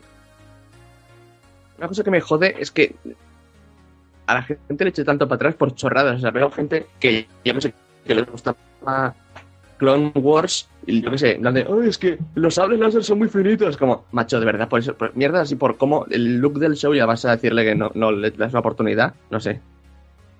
Hombre, la gente es gilipollas. sí, Hay pasa. gente muy tiquismiquis en esta vida. un poco, yo qué sé, no, ya te digo, yo empecé a verla como diciendo, eh, puede estar bien, y la verdad es que me gustó que estuviese enfocada en, personaje, en personajes y tal, sobre todo, bueno, la primera temporada y tal, como establecer la personalidad de cada uno, o sea, no han hecho lo típico del típico que piensas con un show de Disney, que es, pues nada, capítulo con fórmulas y eh, típicas y todo eso, sino que para cuando acabe la primera temporada realmente llegas, digamos, a conocer un poco a todos los personajes y a entender la química que tiene entre ellos, no sé, me moló mucho como lo que están haciendo, espero que la segunda siga por ese rollo. Y eh, voy a reco- recomendar o, o hacerle publicidad gratuita, pero no nos está pagando de momento, que de todas maneras, si alguien nos quiere patrocinar, estamos abiertos a, a hablarlo en hola.kildarrobot.com. Eh, a, a- sí, sí, sí, sí, sutil, sutil. Sutil. No, no, en- aquí hay que ir con la verdad por delante. Amigo o amiga que tenéis una empresa, eh, pequeñas pymes o grandes pymes, eh, Coca-Cola, si nos queréis patrocinar, estamos abiertos a poner nuestro culo a quien sea, por el dinero adecuado o por las cositas adecuadas, por los por la cantidad de doritos adecuada o Mountain Dew. Que, bueno, pues el, hace nada recibí un, un vinilo que había comprado el pasado agosto de, de, de Uncharted de la, de la tienda, además lo tengo aquí en la mano. No sé si lo podéis escuchar. Eh, de la tienda hay, hay mucho bit que, que, bueno, es una tienda que se está dedicando a sacar diferentes productos, eh, tanto de producciones AAA como de producciones indies, ya sean sus propias ediciones especiales, eh, tema de merchandising como camisetas, etcétera, y que está sacando una gran, gran, gran cantidad de música de videojuegos en, en formato vinilo con, con una calidad exageradamente buena y que está al nivel de, de empresas como, bueno, de, empresas propias de, de- fabricación de vinilos y de empresas que también se lo están currando mucho con bandas sonoras tanto de videojuegos como sobre todo de cine, como puede ser Mondotis, que y recomendadísima mucho esa tienda y también estar atentos, que además a ti Sara ya te, ya te lo pasé, a ti Borja no, porque soy un desgraciado y no me acordé de ti, pero ahora ya te lo digo. Eh, Mondotis va a empezar a, sacar este año pues eh, muchísimas bandas de so- sonoras y muchísimas pósters de autor de sus sagas predilectas que no son Metal Gear o lo que viene a ser lo mismo que Castlevania, Akumajo Drácula para los japoneses que nos estén oyendo y Silent Hill. Entonces va a sacar prácticamente el 100% de las bandas sonoras de los juegos más importantes de, esas dos franquicias, así como de otras como puede ser Contra. Entonces, recomendado totalmente el seguirle la pista, que yo también tengo la, la banda sonora de las tofas de esta gente en vinilo y es, un, es una pasada, es una cosa ultra preciosa y creo que todos os merecéis tener algo así en, en vuestra casa, a mínimo fan que seáis de, de estas series. Y- y creo que hasta aquí. Hay un problema que supone, supone darle dinero a Konami. Y yo. O sea, en otro. eh, eh, Estoy en contra de eso. Moralmente. Pero realmente Konami, Konami no se lleva nada de dinero, seguro. De esta Ya, ya, seguro, Oh. Konami. Y además, Sí, como no, seguro que son los vinilos son muy, muy baratos, entonces tampoco. Nada, el porcentaje es nada, Sacaron- 5 céntimos. y hicieron una máquina de pachinko de Silent Hill. Se llevan dinero con Pero esto. con a mí en los patincos y gimnasios. Pero ahora van a hacer vinilos y como le lleven la contraria te ponen a limpiar el puto gimnasio, ¿eh, Borja? Que viene, que, no compro. Upgrade. que viene la yakuza de Konami y te corta las piernas, ¿eh? Y te deja de Si alguien me está escuchando, piratead juegos de Konami. Si son de Konami, está bien, no os preocupéis. Piratead cosas de Konami. Borja, que que, va, que va a llegar la yakuza y vas a volcar, ¿eh? Que te va a dejar muñequito, la yakuza. Me tío, da igual. sigas así. Vale, vale, tú verás. Que dicho esto, si queréis pasamos al ending y volcamos el podcast. Tengo. Vale, pues volcamos el podcast. Que Claudia me parece que se quiere suicidar ahora mismo. Entre las tarjetas gráficas y los vinilos, todos los podcasts no es lo mismo.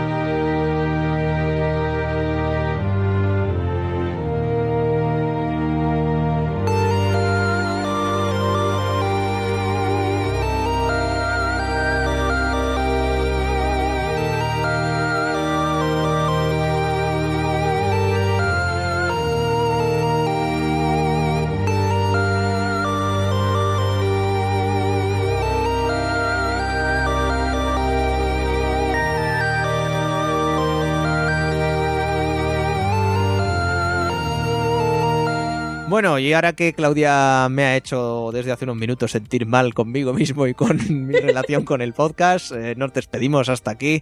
Eh, hasta el próximo programa, Claudia. Ahora me haces esto sentir, sentir mal a mí, así que antes de nada te pido perdón. Y a todos los demás, nos vemos la semana que viene, chicos. Gracias, Claudia. Dios te bendiga. Eh, Marc, hasta el siguiente. Adiós. Sarai, hasta el siguiente. Adiós. Sergi, nos vemos. Adiós, Guille, que Dios te bendiga a ti también. Gracias, Sergi. Borja, a ti también te bendiga Dios. Vale, gracias. Pero él, él- él no necesita que juega a Dark Souls 3. Claro, claro, claro. Lo he dicho ya, le he dicho ya que juegas Dark Souls 3. Anda. ¿Qué dices, Borja? ¿Qué nos estás contando? Se me, se me olvida. Ah, vale, vale, menos mal. Bueno, eh, yo he sido Guillermo durante todo el podcast. No hemos sido todos los que somos ni somos todos los que hemos ido aquí, pero así es la vida. Eh, en el próximo más y mejor, seguidnos por donde nos tengáis que seguir. Si tenéis una empresa y nos queréis patrocinar, ya sabéis a dónde acudir. Y nos vemos en el siguiente. Adiós. Adiós.